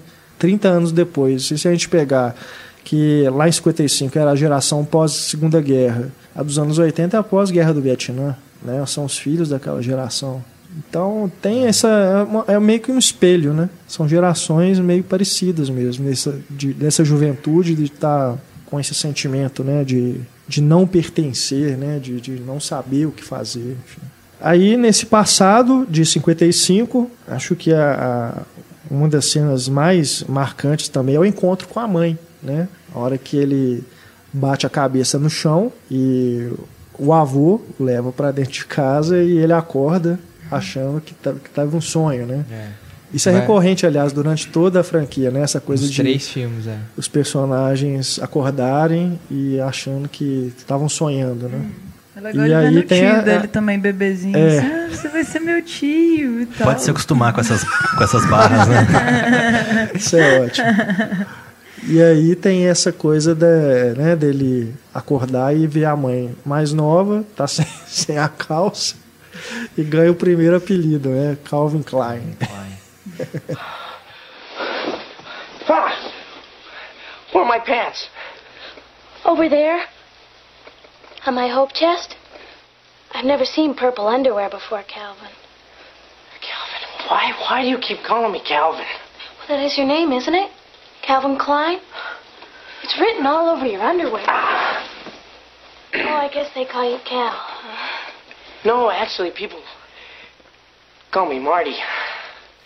Nessa cena dele, dele chegando no celeiro também, na hora que a família chega para ver o que estava acontecendo, é engraçado que o menininho tá com uma revista, né, de ficção científica é. na mão, que é, tá escrito Spaceman, Spaceman alguma coisa, e uma das curiosidades é que o, o, o presidente da Universal, que estava produzindo o filme, Sid Sheinberg, que foi um dos grandes poderosos né, do cinema, ele falou que ninguém ia ver um filme no cinema que tivesse o nome Futuro no título. Então ele sugeriu que De Volta para o Futuro não seria um bom nome e ele queria o título The Spaceman from Pluto, né? Tipo o homem espacial de Plutão, alguma coisa desse tipo. E aí o, o Spielberg, né, que era um pouco espirituoso, mandou um memo para ele falando assim: "Nossa, Sid, que piada fantástica. Adoramos, todos aqui estamos rindo até. Obrigado." Aí o Sid Sheinberg ficou com vergonha de insistir na ideia e deixou para lá e ficou de volta para o futuro mesmo, senão poderia ter sido outra coisa, né? Graças àquela revistinha. Parece um título bem Ed Wood, esse outro que ele Nossa, sugeriu. demais, né? bem do, do Filme do... B mesmo, né? É. é. Depois que é, você falou dessa cena, eu lembrei de uma outra que tem na sequência, que é a hora que ele veste aquela roupa de novo para convencer o pai, o George, a ir convidar a, a Lorraine, a Lorraine pro, baile, pro baile, né? E aí ele fala que é o Darth Vader do planeta Vulcano. E ainda é. faz a saudação ele vulcana. Faz né? a saudação. Ao som de Van Halen. É, e toca um Van Halen na orelha do pai. Isso é muito bom, cara. E depois é engraçado, né? Que o George é tão sem noção que ele chega pro Marty e fala: Não, eu preciso convidar a Lorraine porque o Darth Vader do planeta Vulcano veio e me mandou e tal. É, George, mas deixa, deixa essa história entre a gente que é melhor, né? Não sai falando isso pra todo mundo, não, que é. vai pegar mal. Ai, ai. É o típico cara sem noção, né? Que além de estar tá sem lugar, né? Ele, ele se deixava, né? Apanhar pelos outros, né? Não é à toa que o, o Bife e a gangue dele estão sempre atrás, né? Uhum. Pra, pra bater e pra fazer alguma coisa. Inclusive na gangue do, do Biff, tem duas figuras que ficaram relativamente famosas depois, né? Que é o Billy Zane, Sim. que fez o Fantasma. É muito engraçado ver o Billy Zane É, Titanic. E o outro é aquele Casey Siamasco, né? Do Te Pego Lá Fora. Também fez né, É. esse filme que né, fez É. Young Guns, né? Os Jovens Pistoleiros, fez um filme ou outro aqui, Menos outro né, ali. que o Billy Zane, mas é Mas estamos ali, né? reconhecível. Dá pra notar. É. E, inclusive na, nessa cena da casa da Lorraine, na hora que o Martin acorda, que ele põe as calças e desce, e tá a família toda em volta da mesa, o irmão mais novo dela que tá na mesa é o irmão do, do Kevin Arnold, do É. Anos Incríveis também, Jason Verdade. Harvey. E você vai notando, né, uma carinha ou outra É. conhecida aqui, outra ali. Quando ele tá no futuro, por exemplo, né, tem os dois menininhos lá que ele rouba o skate. Um dos dois menininhos é o Elijah Wood, bem novinho. Verdade. Então tem umas curiosidades bacanas, né, pelo ano de 85, né, que foi feito. Agora, vocês não acham que o, o Marte, ah, isso quer dizer, eu acho que condiz, inclusive, com a personalidade do, do personagem, o que ele vai se tornar, é, acho que é da, da família mesmo, né? Essa coisa meio abobalhada. Porque ele faz umas coisas, é claro que é para gerar piada, né? Igual ele falar, ah, eu tenho duas televisões dessa em casa, né? Tipo, ele sabe que ele tá num lugar que é a primeira vez que tá surgindo aquilo, ele não precisa falar aquilo, né? Essa é a famosa reprise do programa. É. Como assim? É a primeira vez que tá passando. Mas é lógico que é pra gerar a piada, né? Mas é uma coisa É. que passa uma ideia de que ele é um Ele tá deslocado idiota, aí. né? De É, certa forma, ele, ele- ele tá- deve estar confuso também, né? Tipo, ainda. Ou tá É. brincando com a situação, ou ele mesmo desacreditando, né? Ou- Uai, quando ele vai no futuro, por exemplo, que a gente conhece o filho dele, o filho dele é uma versão muito pior que ele. O filho dele é um retardado Fica completo. Né? desesperado. Pois é, então ele sim, ele é meio abobalhado.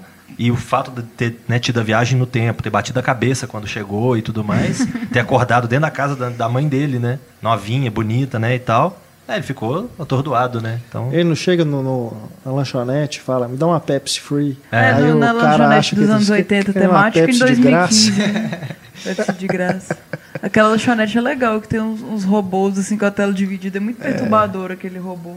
É uma É. televisão que tem a tela dividida eu quero você quer o quê? Não sei o quê. assim. Mas É aí ele, ele terrível. aprende com os erros dele, porque no terceiro, quando ele chega dentro do salão lá, É. ele chega, me dá um e fica olhando, olhando, olhando, uma água. Aí o cara fala, ó, o que a gente tem é isso aqui. Serve o uísque pra ele. Uísque. Aquele uísque, né? É, nossa. Batizado. Ai, ai. Pelo menos ele aprende com os erros dele, mas ele continua sendo, né? Uma figura meio, meio boba, assim, de às vezes tropeçar, né? Essas coisas. O que aproxima do pai dele também, né? É, cria um vínculo bacana, né? É. Porque o pai dele também é outro bobo, né? Então. O filme é. essa também, muito essa jornada, assim, de conhecer seus pais, né? Porque acho que o Bob, o Bob Gale, ele... ah, Surgiu a ideia disso, né? Ele tava vendo o yearbook do pai dele, né? Que Aqui a gente não tem isso, né? Mas É, como se fosse não. um álbum de formatura, né? Alguma Lá coisa é assim. tradicional mesmo. E aí ele teve ideia, né? Se eu, como é que é, seria meu pai com a minha idade, né? Eu seria amigo dele. E é legal ver isso. Você. Às vezes a gente não sabe muito sobre a história, a história passada dos nossos pais, né? E o Marty tem a chance de testemunhar isso, né? De frente. Inclusive é uma coisa estranha, né? Porque depois que ele volta pro tempo dele normal, que os pais dele estão, né, na idade certa e tudo, o mínimo que tinha que acontecer é eles olharem pra ele e falar: "Tô com a sensação de que eu te conheço de algum lugar". Também sempre achei isso estranho. eles, é, né? Como que, pô, ele voltou, eles dão um nome né? pro filho de Marte, o filho cresce pra ser o Marte que eles conheceram. Devia olhar, né, pra cara dele e falar assim: "Peraí, você não é o Calvin Klein?" você me lembra Pessoa- alguém? Pessoa importante pra vida deles, É, né? ué, que como- uniu os dois. Como que esquece o cara assim do nada, né? Ela guardou tão bem, né, as informações de quando eu beijei o seu pai pela primeira vez, aquela coisa toda. Ela tinha tudo tão memorizado, como que ela esqueceu a existência do Calvin Klein? Como que eu esqueci um cara tocando Johnny B. Good no baile lá, fazendo solo de guitarra, sensacional. e um cara misterioso, né? Que num período de, sei lá, uma semana ele apareceu e sumiu, isso, é. né? é. Para depois aparecer como filho dela, né? Fizeram lavagem cerebral em todo mundo. Mas ela também é meio. Lesadinha? É, porque assim, ela se apaixona pelo, pelo Marty. Aí logo depois ela já fica toda encantada com o, George. o George. Mas isso é assim mesmo.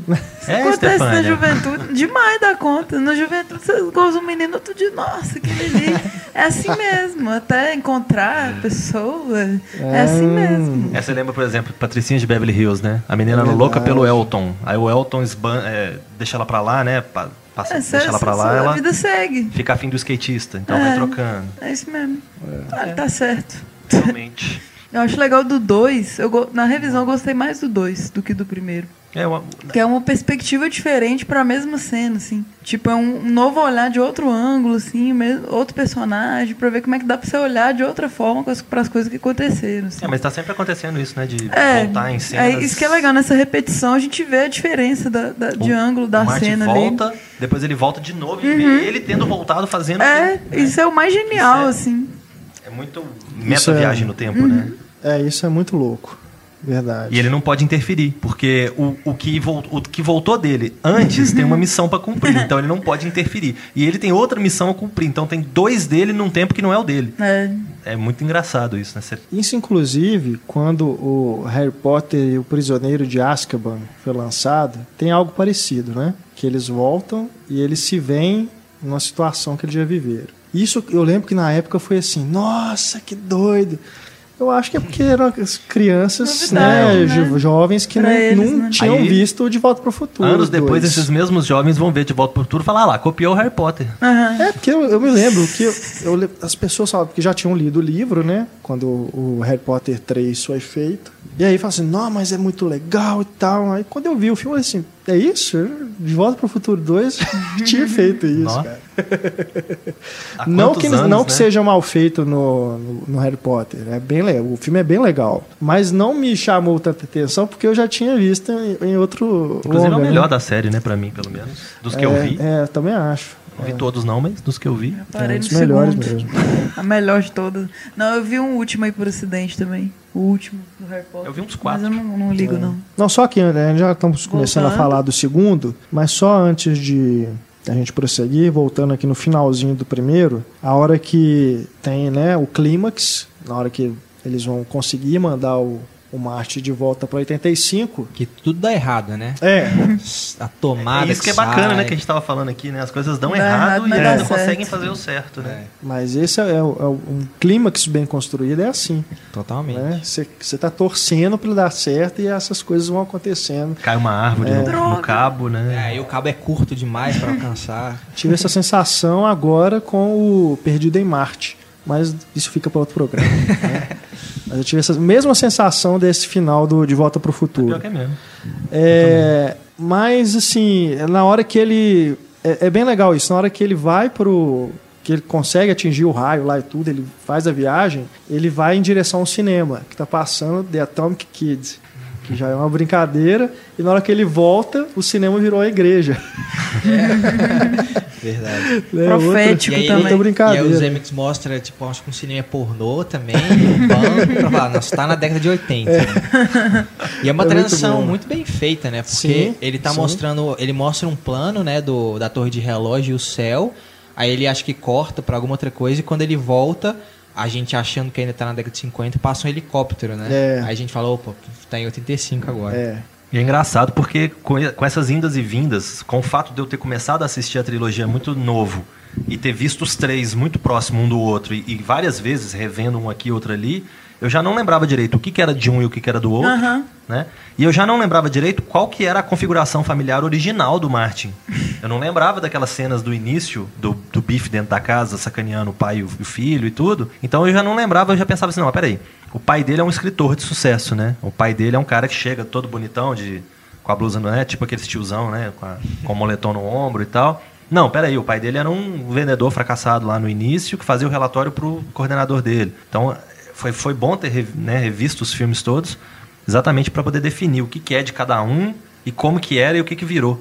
Porque é muito engraçado você ver essas coisas, né? Do que, que era e o que, que virou. Todos eles mudam de vida várias vezes, né? Tem situações diferentes. E uma última cena que eu queria destacar, que eu gosto muito do primeiro também, é uma meia quebra de quarta parede, que é quando o Doc fala o nome do filme, né? É.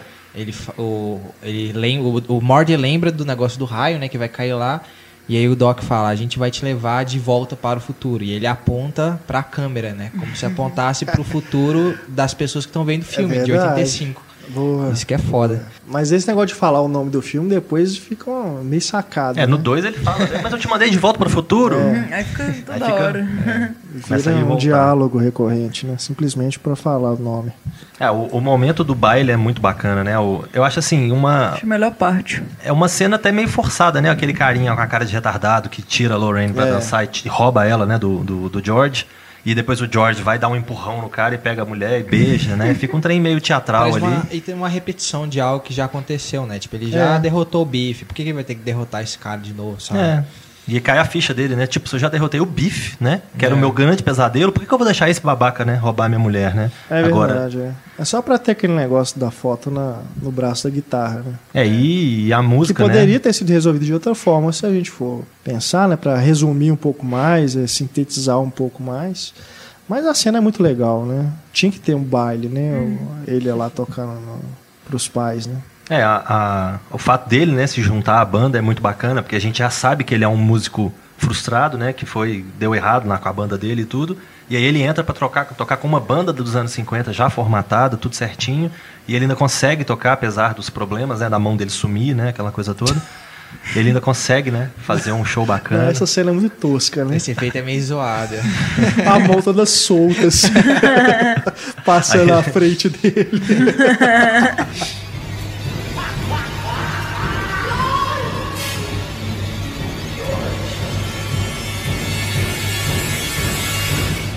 Excuse me.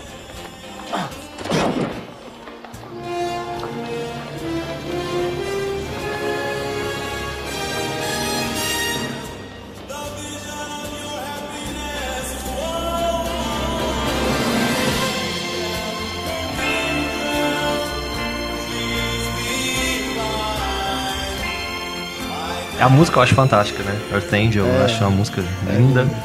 E Marvin the Starlighters, né? Se eles tiveram uma sacada boa, né? De botar o cara pra ser primo do Chuck Berry.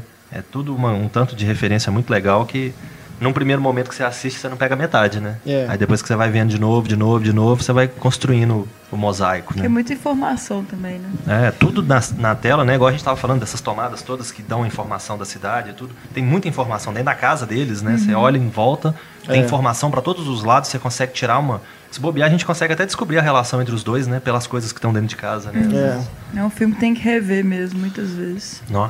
Agora, já é, passando para o segundo, mas ainda pegando algo do final do primeiro, é algo que, inclusive, é, me faz gostar um pouco menos do segundo. O primeiro, é, o grande tema é essa questão do, do pai recuperar a coragem, né? Aliás, ganhar a coragem, né? Para poder se tornar uma pessoa que tem autoestima mais é ser uma pessoa mais confiante, né? E que se torna mais bem sucedida na vida. E aí o segundo começa com, quer dizer, começa com o final do primeiro, com o Doc falando que eles têm que ir pro futuro porque deu tudo errado, né? Com os filhos do, do Marte.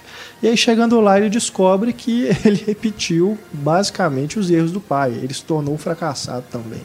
Ou seja, tudo que ele aprendeu né, no primeiro filme, né, que ele lutou para que o pai dele conquistasse, aí vai por água abaixo. Mas tem uma explicação lógica, né? Não, tem. O acidente do- de carro que Sim, quebra a mão dele, é, né? que só vai ficar sabendo no final do, é. do terceiro. Então tem toda uma lógica. E o cara, inclusive, o É. babaca que explora ele, que põe ele na roubada, é o Flea, né? É o Flea Red do Hot Chili Red Hot.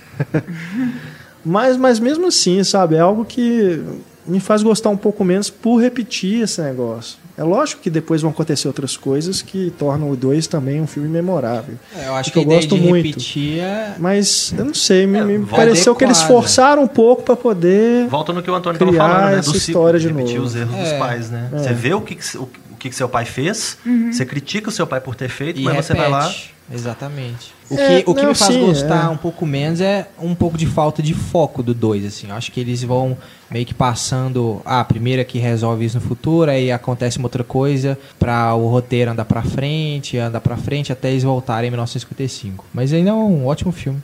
Claro, não, eu sou fã. é, Eu acho só bacana acho que até. essa, essa questão da repetição, não só nisso, mas também em outras coisas, repetir piadas. É, essa coisa, tipo, tem uma hora que o- o Michael J. Fox está travestido, né? Pra poder É. fazer o papel da, Da irmã, filha, da, da filha, filha, né?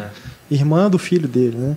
Mas, sabe, não tem necessidade, é só pra fazer uma piada, assim, pra ele olhar pra câmera e falar assim, ó, é o Michael J. Fox vestido de mulher. coisa, Todo afetado, né? Ai, mamãe, É. não sei o quê. coisa que depois o, vai virar é, piada do Ed Murphy, né? Nossa. Os filmes do Ed Murphy vai ter isso adoidado, né? Dele ficar vestido de... É, não deixa de ser inovador, né? É. Ah, mas, eu acho fica que repetindo umas coisas, Eu acho que essa sabe? Nesse- nessa é parte do futuro. Porque ele- ele não repete exatamente igual, Eu ele que ele repete- vai melhorando. É. Ele repete com algumas mudanças aqui que vão fazendo essa. vão fechando É. esse ciclo, né? Eu É, acho que é sim. bacana isso. Porque ele mostra uma coisa que aconteceu de uma forma que podia ter sido melhor. Aí de uma outra oportunidade que vai repetir, já funciona um pouco melhor. Eles vão aprendendo, né? Eu acho que isso é, é primordial pra gente torcer É. pelo Martin, pra gente querer o bem dele, querer ficar tenso na hora que as coisas dão errado, a gente tem que acreditar que o Martin é uma pessoa crível, né? Uma pessoa que poderia existir mesmo. Se ele fosse só um bobão, só um trapalhão ou um cara perfeito que acertasse tudo, aí não ia ter graça. Então É. ele é um cara que aprende com os erros dele e vai fazendo diferente à medida que o tempo vai passando, né? É. Ele usa os recursos que ele tem. Ele é um cara que ele, ele não esquece, por exemplo, que ele, ele tá com um hoverboard lá, por exemplo, ou qualquer coisa assim. Ele sabe os recursos que ele tem. Então ele consegue sair bem das, das situações. E a gente fala, pô, o cara é esperto, né? A hora que ele pula do, do prédio, por exemplo, com o bife lá em cima, você fala, que isso? O cara pulou do prédio? Como assim? Que que é isso? Né? O que, que tá acontecendo? Alguém vai ter que voltar no tempo, salvar ele? Aconteceu alguma coisa? O Doc vai ter que se virar agora? E aí sobe a- o DeLorean, né? Então eu acho assim, é, é tudo muito É, bem amarrado, sim, né? com certeza. Uma pena é a Jennifer, que foi dormir, né? Essa piada é ótima. né? É, foi do- acordou só no final do terceiro filme, né? Coitado. O, ele ainda pergunta, né, pro Doc, assim, não, e a Jennifer? Eu tô preocupado com ela. Disse, não, não preocupa não. Na hora que ela acordar, não vai ter acontecido nada, já vai estar tudo restaurado. É, nós vamos voltar 10 minutos depois de ter saído, né? É. Então não vai fazer diferença nenhuma, né? E a hora que a Jennifer tá dormindo lá no, no canto, lá do lado do lixo, lá e tudo no futuro, tem uma caixa do lado, assim, de silicone, né? Industrial, sei lá o que, que é aquilo, que é, virou tão, né? Tão moda a questão do silicone que eles fazem até essa piadinha também. É, mas aí tem a história do Almanac, né, que aí vira a trama do segundo filme, né, pra, é a aventura, né, é o que tem que resolver ali, que é muito bem sacado também. né? É, eu acho que é uma evolução natural, né? Porque você pensa, pô, eu tenho uma máquina do tempo, eu posso ficar milionário a hora que eu quiser. Eu vou e volto. Eu levo uma informação de um tempo pro outro e ganho o dinheiro que eu quiser fazendo isso. No primeiro filme eles fazem uma referência a isso, né? Acho que alguém fala, não sei se é o Doc ou o Martin. Eu acho que o Marty fala isso. É. É. Que poderia Vou- é, jogar na vou- loteria, Poderia alguma É. coisa que assim. esse é- E eu, o, o Doc, não, que isso, né? Não foi criada para esse, pra esse fim, né, e tal. Eu me lembro quando a gente gravou o podcast sobre viagens no tempo que, se eu não me engano, o Heitor levantou essa questão, que tinha um furo de roteiro.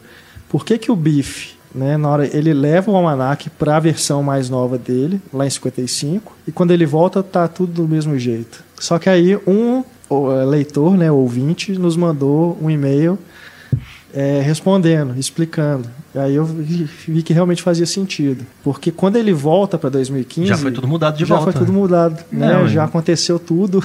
O Martin já voltou, já já, voltou, tirou já, o almanac, já queimou, queimou. o almanac. É. E tem aquela questão, né, que o Doc explica que o tempo no passado parece que é maior, mas no presente passou alguns minutos ou uma- algumas horas, enquanto no passado passaram semanas. Né? Então, se a gente for analisar por, essa, por esse viés também, o tempo que ele gastou no passado para poder fazer aquilo tudo, né, queimar o almanac e tudo, é, dá o tempo do, do bife da hora que ele voltou ali, né, já, já deu esse tempo É, coisa. de terem consertado tudo. Uma coisa que eu, que eu não tinha entendido, acho que entendi. Uma coisa que eu não tinha entendido. Me desculpa, só, só uh, o ouvinte que nos deu a resposta, né? Deve, talvez esteja ouvindo a gente agora, mas eu não estou mencionando o nome dele porque eu esqueci. porque eu me lembrei disso aqui agora. Perdão, tá? Ouvinte. Obrigado, né? Inteligente, esperto e misterioso que nos explicou, nos elucidou. mas manda um recado pra gente aí, pra gente agradecer de novo. O que eu não tinha entendido é que quando o Biff ele volta, ele tá meio passando mal, né? Tá, tipo assim, parece É. e tal. Aí depois que eu vou entender, não, tipo assim, ele meio que anulou a existência dele ao dar o almanac pra versão antiga dele, que teoricamente ia enriquecer e tal. É. Então ele, ele estaria sumindo como o Marty quase sumiu no primeiro filme, né? É verdade, é. ele tá meio cambaleante. Ele tá cambaleando, É. ele tá. eu Achei que tava sofrendo um ataque cardíaco e tal, mas eu entendi, aí eu entendi. Não, ele tá sumindo. Verdade. É legal hora que troca o conteúdo do Almanac também, né? Pra aquela revista com as pin-ups, assim. O camarada olhando e tal. Como é que chama? Trocou só Ula, a capa. Ula? Ula, ula. Ulalá, um negócio Ulalá? assim. Acho que é ulalá. E a gente estava lembrando aqui também, antes da gravação, que o ele ser chamado de Chicken, né? É só no segundo filme. A gente estava achando É. que era no- desde o primeiro, mas é só no segundo que surge essa questão. Que se a gente for pensar, é também uma evolução natural. Tipo, eu não vou, ser, não vou aceitar ser chamado de covarde. Eu já vejo meu pai sendo Né? covarde, eu É. já acho ruim isso nele, né? Então eu não vou aceitar de jeito nenhum, né? E No aí se terceiro, torna, eles usam isso mais longe É, ainda, isso né? se torna algo recorrente também, né? Um, um mote também do filme. E no terceiro, inclusive, o, o, o Sheamus, né, que é o, o antepassado dele, o primeiro lá, que chegou, pai, da, na verdade, né, do primeiro McFly americano, ele fala, eu tinha um irmão, né, chamado Martin, e ele não conseguia ser chamado de covarde, então, por causa disso, ele morreu, né, uma coisa É, assim. Então, Que também é uma referência lá ao Juventude Transviada. Até mesmo pela questão dos carros, né? De fazer os pegas de carro. É, eu lembrei também cena. O 2, inclusive, no, na hora que o, que o Biff fica milionário, eles usaram para ser o, o prédio dele ali, o, um cassino, né? Famoso lá de, de Vegas, se não me engano, Plaza. Trocaram só a placa, né?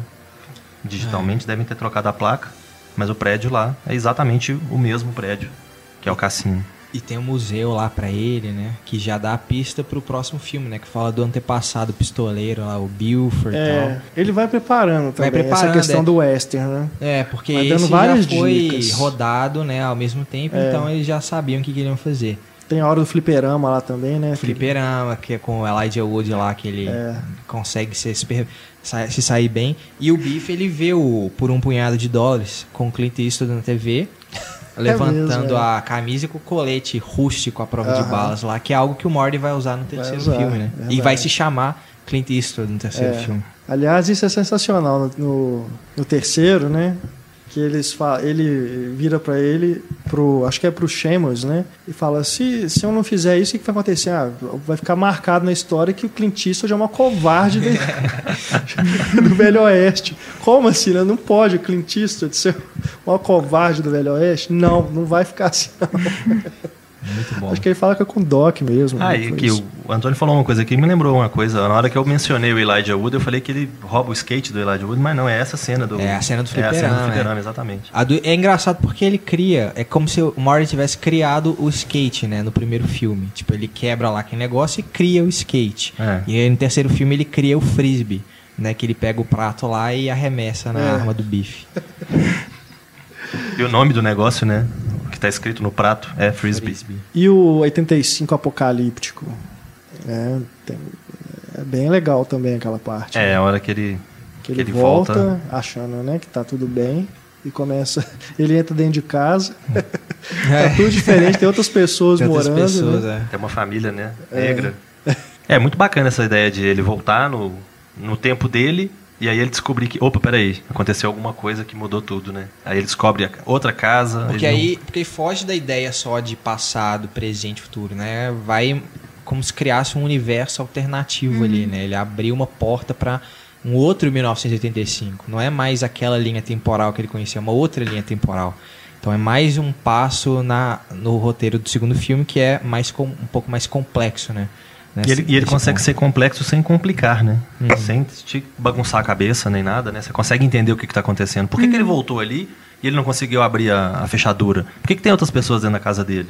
Aí ele vai descobrir que é tudo diferente, né? A mãe dele agora é casada com o Bife, né? Outra situação completamente diferente. Terrível. É um né? pouco E de, aí- é um pouco de Conde de Monte Cristo, né? Tipo, a mãe dele perdeu o marido original, que era o grande amor da vida dela, que é o pai dele, pra ficar com o vilão, né? Com o, pi- com o pior, né? Que é o bife, no caso. Então, é, é bem bacana. E aí a gente tem que destacar o trabalho do Thomas F. Wilson.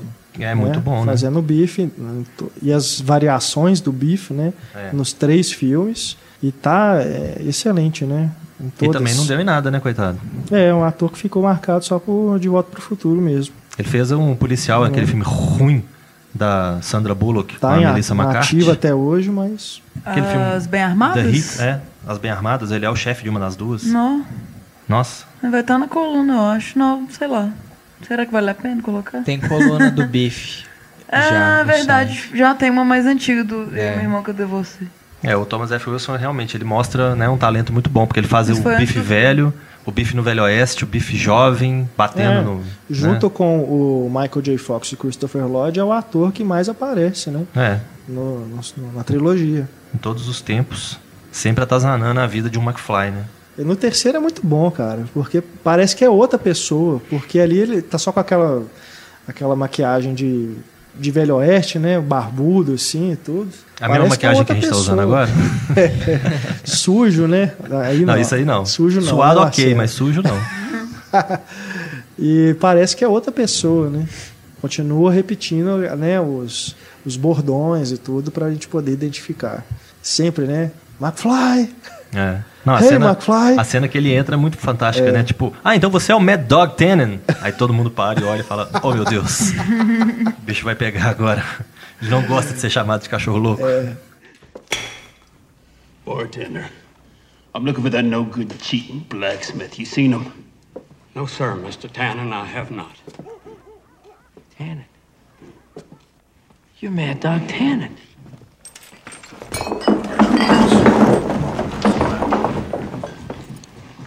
Mad Dog. I hate that name.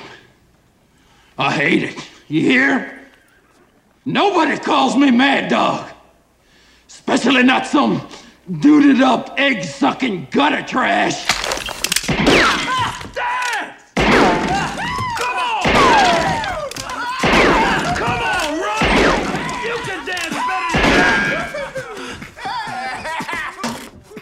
Uma coisa legal é que os capangas dele não se repetem, né? É, são capangas diferentes, né? Isso é, isso é legal. Se for pensar assim que o, não, não necessariamente os amigos têm que ser filhos dos amigos dele todas as vezes, né? É, e o Billy Zane já devia estar épocas. fazendo alguma coisa um pouco mais, né? É. Já devia estar aparecendo um pouco mais, aí não ia topar, né? É muito bom. E encerrando 2 tem outra antecipaçãozinha, assim.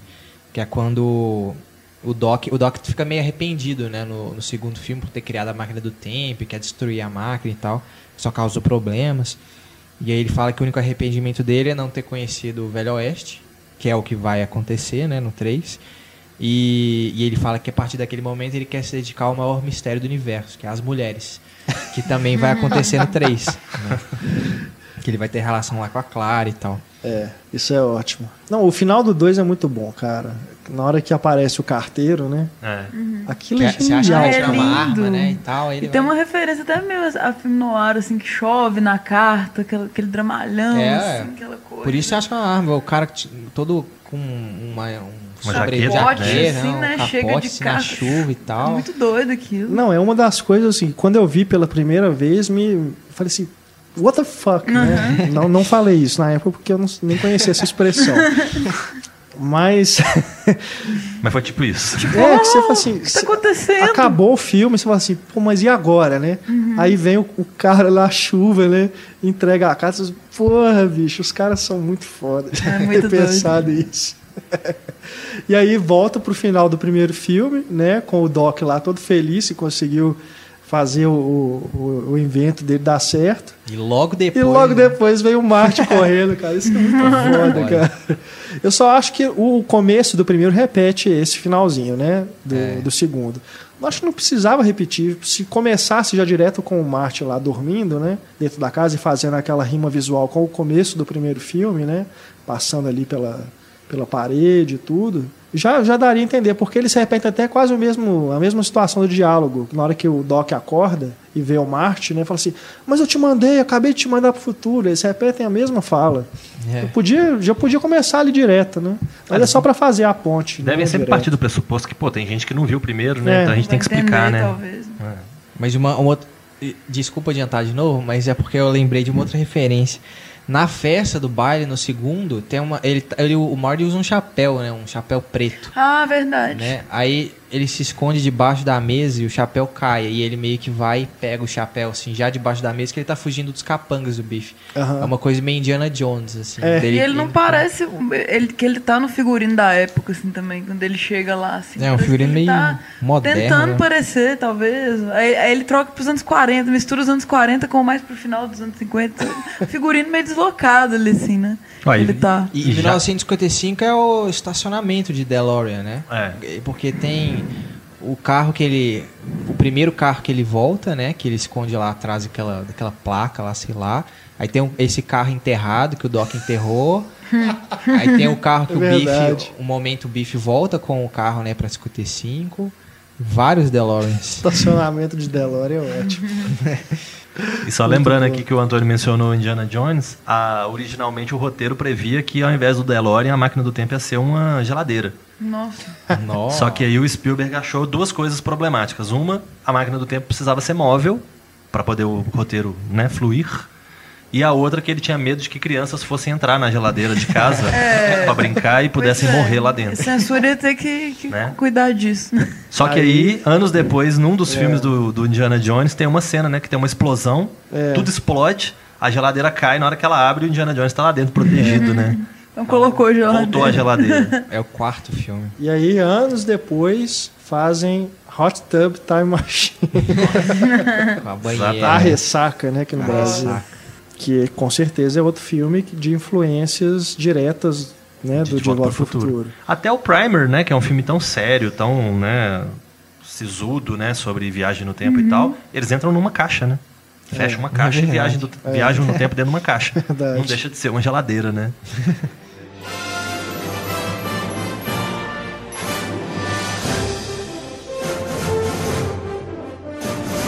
E aí o 3 é o faroeste, né? Que é o gênero lá que o Zemeckis sempre tava, sempre quis fazer, né? E ele teve a chance de concretizar o seu sonho. De homenagear, né? Homenagear várias homenagens, né? Fala de novo a, a clássica frase que o Morty tá indo pra um lugar sem estradas, porque né, o Velho Oeste não tem estradas. E, e é simbólico a partida mesmo, né? Porque tá num drive-in. E aí, essa questão do faroeste ser um gênero tão importante para os Estados Unidos, né? E o Marty indo com o carro em direção à tela de cinema, né? E aquele painel lá dos índios, isso é muito bom. E ele sai e dá de cara com os índios, Com né? os índios, é. Fantástico aquilo, né? Índios. Não, e de novo, ele dá uma pala, né? Que ele vira pro Doc e fala, mas eu vou trombar naqueles índios. Aí o Doc fala, mas não vai ter índio.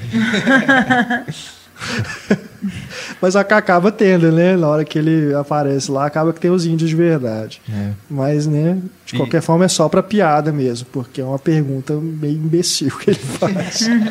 E eu acho engraçado outras duas referências que tem que não são de faroestes, né? Que é o, o Martin parado olhando pro espelho falando, você tá falando comigo? Né? É, só tem eu aqui, então você deve estar falando comigo. é. E, e a outra que é o próprio Clint Eastwood, né? Que ele fala, go ahead, make my day. Que é a frase famosa do Dutch Harry, né? Que não é um faroeste. É. Eu não reparei isso no filme. Ele fala as duas coisas na, na mesma cena, assim. Aí, ele para, olha, finge que vai sacar a arma e faz o taxi driver. Aham. Aí na sequência, ele já emenda com go, go ahead, Ó. make my day. Teria que ver de novo, então. É, essa do Taxi Driver acho que é porque não tinha como você fazer um, um personagem apontar um pro espelho e não. Não fazer, Assim, não, né? vão ter que fazer a referência, porque ela não tem nada a ver. fazer uma referência de Taxi Driver ali é totalmente gratuito, né? Mas é, tem que fazer. Já estamos aqui, então, né? Vamos, vamos brincar.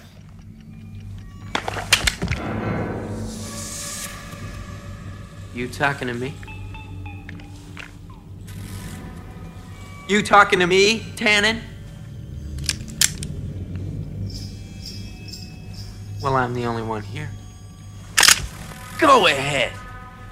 Make my day. Mas, cara, dessa vez que eu revi, eu, eu gostei bem mais do terceiro do que das outras na minha memória afetiva. Eu tinha a impressão de que o terceiro era um filme menor. É, E agora eu gostei mais mesmo. não só por essa. é, não sei, acho que quando a gente vai ficando mais velho, a gente vai gostando mais de faroeste, né? Eu tenho essa impressão de que quando a gente é criança, não, não é um gênero que. Parece coisa velha mesmo, né? De tipo, ah, esse é, É filme que fácil, meu pai né? gostava, eu não, não vou gostar. Agora você tá repetindo os erros do seu pai. Né? né? Tá na fase. Tá eu acho que é um gênero que é mais pra adulto mesmo. Acho que criança não, não gosta tanto. É por isso que eu continuo não gostando, então. Tipo, isso tem que crescer mais. isso? né? Tô brincando, eu gosto. Mas não só por isso, mas acho, acho um filme é, tão redondinho assim quanto o primeiro, né? Talvez até pelo fato dele se passar só ali no mesmo lugar, igual o primeiro se passa todos em 55, né? O segundo ele é mais dividido, né? Ele vai em várias épocas e tudo. Ele é, é- ele é diferente dos outros por isso. Mas não estou dizendo isso como crítica, né? Como demérito. É, mas também achei o terceiro é tão metalinguístico e tão gostoso assim de você perceber isso, como que o, o Zemeckis vai refilmando a- as situações, né? Só que agora encaixado no Velho Oeste, naquela outra época. E você vai lembrando direitinho do primeiro filme, das situações, né? Do, do dele chegar na cidade, da, da briga no bar, é, enfim, A maquete que o Doc faz não, também. aquela hora que ele acorda, né, na, Na na, casa casa, filme, e do a bisa, tataravó, Ah, sei lá, sei né? lá, ele, ele nem ele sabe, né? É a Leia Thompson. E aí na hora que ele tira a coberta, ele olha pra ver se tá com a calça. Ele... então ele fica brincando com essas coisas, né? Com E ela reforça que ela é casada, todo. né? Ela fala, Sim. "Mi- not miss, misses. Aham. E aí, mais pro final, ele vai fechando, né? Fazendo esse fechamento, resolvendo todas as questões. E você conhecer É, a, a gênese de Rio Valley também é legal, Sim, né? A, sim. A, a prefeitura sendo levantada, o buraco Sim. do relógio. Você já, mais uma vez, você já conhece aquele lugar e você vai é, tendo acesso a esse passado. É, então, é, eu, eu- eu gostei bem mais dele agora. Achei, eu, eu consegui identificar coisas nele mais é, que, que antes, né, nas outras vezes que eu assisti, eu não tinha tentado para elas. É, talvez pelo fato de ter visto tudo seguido, né? Você Não, eu já, conseguiu tinha, eu já lembrar. tinha feito essas maratonas antes. Mas hoje Mas você a é um última cara vez que mais eu- experiente, Não, mais a sábio. última vez que eu revi foi quando saiu em DVD. Isso já tem o quê? Uns 15 anos. Você era só um jovem padawan. É isso tudo? 15 anos já DVD? Meu Deus. Pois é. Um dos pontos 10 positivos. anos. 15 não, 10. Um dos pontos positivos que eu acho também do 3 é mudar o- um pouco o foco da atenção, né? Sai um pouco do Marty e ir mais pro Doc. Vai pro. Doc, é, isso é legal. também. Apesar de que, né, logo que o Martin chega, ele rouba o foco pra ele, né? Uhum. Porque ele já entra na frente e o motivo da raiva do, do Bill Fortanen passa a ser ele, não o Doc, né? É. Muda, Mas- muda mas- Clint Eastwood na lápide, Mas né? ver o- esse outro lado do Doc é muito bom, né? Esse lado mais emo- emotivo e tal, romântico do Doc. Inclusive tem uma coisa interessante. Embate entre a razão e a emoção. Uh, Nó, agora gastou, hein? que isso? Antônio, seu arcabouço referencial. Acabou, chegou o momento, acabou o podcast. Mas isso é legal, porque nos três filmes tem uma cena em que eles falam: ó, não, não, não é bom ficar sabendo muito sobre o destino. E na sequência, Acontece. pensam: foda-se. Vamos fazer alguma coisa. Não, o pior de tudo pra mim, o que foi um pouquinho forçado, foi depois que ele rasga a carta, né? E aí ele tá É. com a carta toda pregada com o Durex, né? Pô, o cara rasgou a carta, falou que não era, tava chovendo, aquela coisa toda. Pra depois a carta tá lá toda emplastificada e ele tá com o colete, É, né? verdade. Mas vai saber o que que fez ele mudar de, né, de ideia, né? Os líbios. Os líbios. É, é. E, e- no, no terceiro filme é interessante essa questão que o Antônio está falando da, da questão da mulher, que já dá uma, uma, uma pequena pista que a gente não consegue entender, que só revendo que a gente percebe, eu pelo menos, que tem uma cena próximo da estação, que os dois estão conversando, que a câmera está enquadrada nos dois, que você vê um pouquinho do fundo. No fundo tem uma mulher com um vestido parada esperando. É a Clara que chegou e o Doc não foi Ah, buscar. tá. Aí ela tá lá parada esperando, né? Tipo, e aí, quem que veio me buscar? Até ela conseguir uma carroça, né, de meios próprios e ir com os cavalos, né? Que o cavalo que é picado pela cobra lá e tal. Que Mas você vê ela no fundo parada. Alteram outra questão, que é, É o nome do o fosso Vale lá. Clayton, né? É, mas é legal que tava. É algo, é outra coisa que tava destinada a acontecer, né? É. O Doc encontrar a Clara. Mesmo ele furando o primeiro encontro, acontece o, esse, esse, esse acidente, né? É, ele É olha a aquilo. lápide, né? Fala. Vou ser poético agora. Ó, vamos lá. Citando né, algu- alguma frase similar, que eu não estou me lembrando de onde eu li antes. O tempo é como um rio. Você pode jogar uma pedra, né? Mas a água não vai mudar de curso. Verdade. Não tem jeito. Assim como o tempo é como um rio. Você pode voltar lá várias vezes e nunca vai ser igual, né? Exato. Poético Cast. Tá vendo? Mas, de novo, tem a questão do figurino inadequado. Se bobear, Guimarães Rosa, hein? Terceira margem do rio. Vou jogar no Google. Fica a aqui. dica aí, né? Clarice Lispector. É, se não for, pelo menos eu tentei. Veríssimo. É, Charles Chaplin. É, o figurino inadequado de novo, né? A piada. Com aquela Com as roupa franjinhas, rosa. né? E é, é legal reparar que tem um átomo desenhado, né? No, no colete dele. Ó, não reparei, não. Tem também um, não. um átomo desenhado. E ele acaba indo de tênis, né? E é engraçado que o, o Doc pergunta pra ele, né? Quem te vestiu assim? Quem foi o imbecil, né, que te vestiu mesmo. assim? E Ai, a hora ai. que o Buford tá atirando nele, né? Dance, McFly, né? Dance, É. dance, sei lá o que, que ele fala, né? E ele começa a fazer o moonwalk, né? Do Michael Jackson. É Engraçado muito demais. bom também. E tem também a piada com o esterco, né? Tem, que de também novo, é né? recorrente com o bife. Eu odeio esterco, né? Nossa, quem que gosta? Eu fico pensando. É, ele abre a boca e cai um pedaço, né? Isso é nos três, né? Tem no primeiro, no segundo e no terceiro, né? É, Tem os três. é o destino da família Tannen. Outra coisa legal também é a maquete que o Doc faz. Que ele sempre, no primeiro e no terceiro filme, né? Ele vira pro Marty e fala: Me desculpa pela grosseria desse modelo. Negócio perfeito. um negócio né? perfeito, né? ai, ai. E tem sempre essa, essa ideia, né? No, no segundo filme, não, no primeiro, na verdade, né? Quando a Lorraine segue o, o Martin e entra na casa do Doc, eles têm que cobrir o DeLorean, né? É. E tal. E nesse é a Clara que Também. chega, eles têm que cobrir a, né, a coisa toda. Exatamente. Porque ela tá com um telescópio para consertar. É. Tem uma É, repetição de temas que é muito bacana. É muito legal isso, reparando e lembrando do primeiro filme, né? É, tudo remete, né? É. Você tem uma situação nova, que é o Velho Oeste, que até então nunca tinha aparecido, né? Aham. Que, é- igual você falou, é uma coisa fechada ali. Mas vai sempre voltando ao que a gente já viu. Isso é, isso é bacana. muito bom, né? Muito bom. O público sempre gosta de se sentir inteligente, né? A, a gente tá assistindo esses CSI da vida, Sherlock Holmes, né? essas coisas, a gente quer saber como é que vai ser o final, a gente quer ter percebido uma pista que foi deixada e tudo. Então, no caso do De Volta para o Futuro, com tantas pistas espalhadas, assim, com tantas coisinhas, é sempre bacana, né? Você sai até melhor, né, do cinema, pensando, não, eu sou relativamente inteligente, né? Inclusive, a, a Rede Cinemark vai Ai, repetir os ai. três filmes na sequência no dia 21, né? É, hoje. Legal. Olha, hoje! Nossa, Oh, meu Deus! Nós vamos correr, vamos daqui. É, ué, Lembrando vamos sair. que- É às 5 horas, se eu não me engano. Bora, a 5 gente e 10 já é o sai primeiro mais filme. cedo O nosso podcast ele é uma máquina do tempo. Nossa. né? Nós estamos indo Nós, de- hoje, do dia... hoje é dia 7, 7 de pro dia outubro. 21. Mas na verdade é 21. Na verdade, hoje é dia 21. É hoje, então. Né? As Então nós vamos sair daqui- Vamos sair daqui isso dia e indo 21. pra lá. Nós vamos sair daqui e ir pra lá, mas nós vamos de DeLorean. Porque a gente vai ter que acelerar um pouquinho. E vão ser os três filmes na sequência, né? Pra ver no cinema, né? Uma bela oportunidade. Não, bom Tem, demais. tem, eu vi depois, eu tava pesquisando as datas, né? Aí tem um site que tem a sequência, a cronologia toda, com todas as datas da franquia. Nossa. Aí tem a data que o Marty chegou em no- em 55, a data que ele encontrou com a mãe, Tem gente à toa no mundo, né? a data que Nó- ele nasceu, a data que ele voltou para 85 e, e ficou. E faz sentido? Faz, não, é bacana assim, mas te dá um nó na cabeça, Fizeram, né? fizeram- fizeram até o mapa astrológico do Martin, né? Nossa senhora. Aí Ele é qual signo?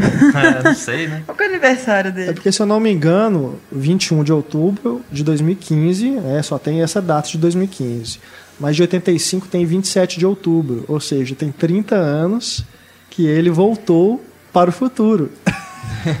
de 55 para 85, é 27 de outubro. Então tem 30 anos, se você está escutando esse podcast no dia 27 de outubro de 2015, hoje se completam exatos 30 anos que o Marte voltou de 55 para 85. É, cara. Estamos em 2015. Ai, E eu ai. ainda não tenho um carro voador. É, o tempo Voltando passa, aqui o no- tempo voa. A poupança Bamerindos acabou, mas... Nossa, poupança Bamerindos. Nossa. Vocês veem que eu sou tempo. velha. É. Aham. Poupança Bamerindos continua. Antônio nem sabe o que é isso, né? Se você é velha, eu, eu sou. Poupança Bamerindos. Tanana. Passava no Faustão. No Faustão, cara. Aí eu tinha no, no 2015, eh, na parte que ele está em 2015, tinha o Texaco, assim, né? Nem tem mais também. é, tem uma- umas marcas que É, eles fazem não questão de resistiram, né? né? Principalmente a Pepsi, né? É, Uhum. a Pepsi resistiu, infelizmente. Ah, eu gosto. Infelizmente, Que isso, não? Vai dizer que vocês gostam de Pepsi. Eu gosto. eu Pode gosto. ser. Jesus. Eu prefiro Pepsi do que. Coca. Não, ai não. Credo. Sério? What the Eu não fuck? gosto muito de Coca. É terrível. Eu prefiro Fanta, Sprite, Meu qualquer Deus, coisa. Coca-Cola é o puro néctar dos deuses. Não. Ah, Coca, eu, não- eu gosto de mate Isso, couro. velho. Eu gosto de mate couro. Mate couro é melhor. Mate E é. Schweppes. Nossa, Schweppes é, Schweppes é fan- top. Schweppes é Schweppes vida. fantástico, cara. Schweppes é Schweppes lindo. é bom mesmo. Não? Já tomaram Guaraná de Schweppes? Não. Ah! Também é novo, mas é ele é novo. muito, é muito chique pra mim. Ele é muito É de novo. adulto. Ele é assim. bom pra fazer drinks. Bom pra preparar drinks. Aí nós temos que marcar de tomar uns refri, né, galera? Vamos tomar uns refri. E aí, né, quem tá escutando já. Já sabe qual que a gente gosta. Já, não, já, já desligou o podcast. Tipo, esse aqui agora eu estou mudou- falando de refrigerante. mudou de Eduardo, assunto. corta. não, corta não. Mas voltando aqui. De volta para Voltando ao whisky De do volta De Volta para para o Futuro futuro. 3. De volta para o De Volta para o Futuro. Aquele whisky quente. Inclusive é engraçado, né? O, o Doc faz aquela, aquela engenhoca toda pra fazer uma pedra de gelo pra jogar no chá pra tomar. Cai aquele trem, aquele mecanismo fazendo aquela Ele precisa barulheira. daquela ótimo. máquina enorme pra fazer um cubo de gelo, mas constrói uma máquina do tempo, né, no trem, em 1885. Fantástico, Aí- né? Cadê a lógica? Suspensão da descrença. Total. Total. Suspendeu junto com a locomotiva que voou. e de novo é aquilo, né? Pô, ele queria destruir. É, a- queria destruir. A DeLorean acaba sendo destruída por acidente. É. Né? Mas aí ele vai- Mas ele acaba construindo outra máquina do tempo. Ah, né? mas é compreensível, porque se você pensar que. Influenciado pela Clara. A Clara era provavelmente. louca por ficção científica, né? Tanto que o, É. o próprio Doc dá uma bola fora, né? Não, eu li esse livro quando eu era pequeno, como se foi lançado há 10 anos, É. né? O do, do Júlio Verne. Então, a Clara deve ter, né, colocado fogo nele para que, se você é capaz de fazer um negócio desse, o que, que nós estamos fazendo parado aqui nesse ano de 1885? Vamos viajar, ué. É, mas com que peças ele criou? Ah, Ele fala lá de vapor, né? Ah, vapor substituiu. não sei o do quê. 1 pro 2, ele consegue fazer um carro, máquina do tempo, que é movido a casca de banana. Então, quer dizer que é um homem de recursos, né? É um homem inteligentinho, né? Mas isso ele conseguiu no futuro. O, o negócio lá do orgânico, né? Mas ele já sabia também, né? Como que as coisas funcionavam. Ele É, já o que, tinha o que é uma coisa todo o conhecimento, né? É. Por que, que ele só inventa a máquina do tempo em 85? Sim, em 85 ele volta a s- a 55 e ele reforma o carro todo em 55. Já era pra ele ter feito o carro antes, né? Tipo, quando eles voltassem a 85, o carro já era pra estar pronto desde a década de 70, sei lá, quando ele tivesse peça pra construir. Ele não precisava ter esperado até 85 pra construir. Fica parecendo que o Doc tá esperando. Porque imagina, ele construiu em Entendi. 85. Voltou em 55. Em 55 o carro deu problema, ele teve que refazer o carro Mas é todo. porque precisava do, dos gigawatts lá. Naquela época ele fala que não tinha como gerar essa quantidade de energia. 1.21 gigawatts. É, Mas pro- uma vez que ele, que ele refez o carro, ele podia ter ido no futuro, pegado peça, trazido de volta, como ele fez em 85. É, se a gente parar pra pensar, dá um nó na cabeça. É, é, eu fico pensando assim, que não, não, ele não conseguiria porque ele só conseguiu aquele raio porque ele sabia exatamente que às 10 horas e cair. 4 minutos É. o raio ia cair no relógio da torre, né?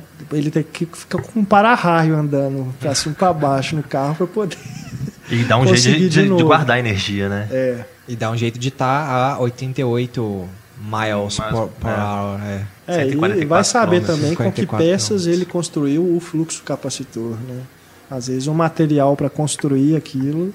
Outro dia eu vi um fluxo capacitor sendo vendido no num site desses, Buscapé, sei lá. É, Tinha alguém vendendo um fluxo. Mas que funciona? Ah, pff, sei lá, né?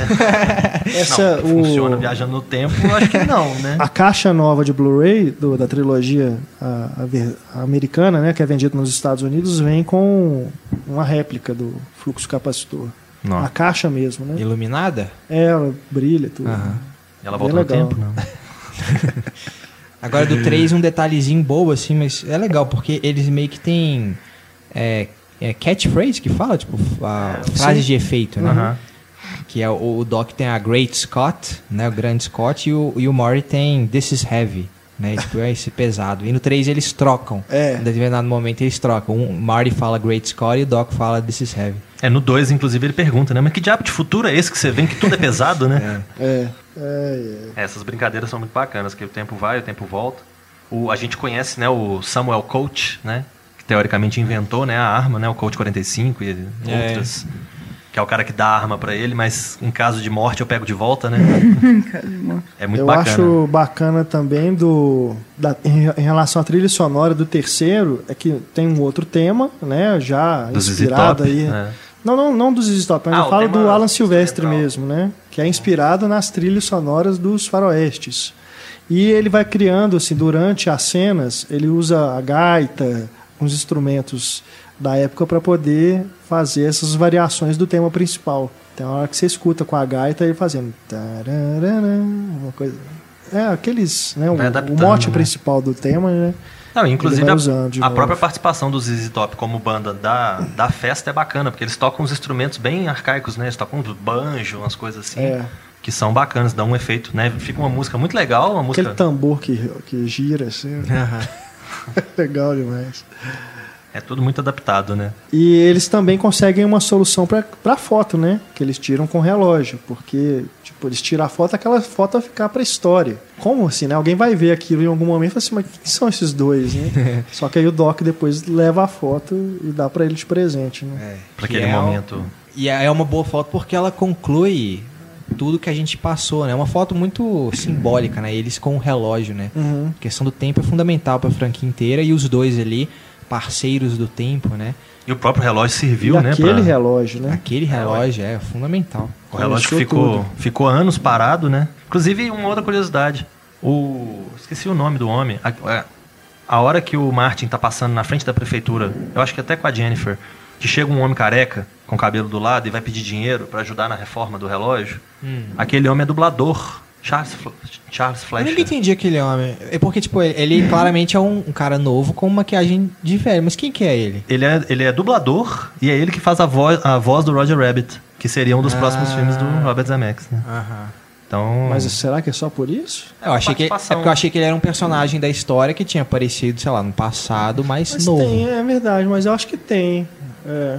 Eu Tem não me um lembro de ter que visto é ele antes. Porque é. no primeiro filme quem pede pra ajudar a torre é uma, uma senhorinha, né? Aí esse cara aparece aí eu fico, é, esse cara tá com maquiagem, mas quem que é ele? Mas, É, eu- eu- mas pode eu ser isso, pode ser uma lembrando. homenagem É, foi, foi só uma tentativa, uma, uma É. questão de fazer uma referência, Uma a um amigo, né? referênciazinha. Alguma coisa assim. É. É, pode ser. Ah, e, e falando nessas referências todas, né? No, nessa festa que eles vão, que eles têm que deixar as armas, né? Do lado de fora e tudo. O xerife da cidade é o diretor da escola, É. né? É o Strickland. Isso é legal né? também. E, e só lembrando aqui uma coisa que eu achei, né? Que eu fiquei com a, com a pulga atrás da orelha, que eu achei um furo que grande, assim, pelo menos.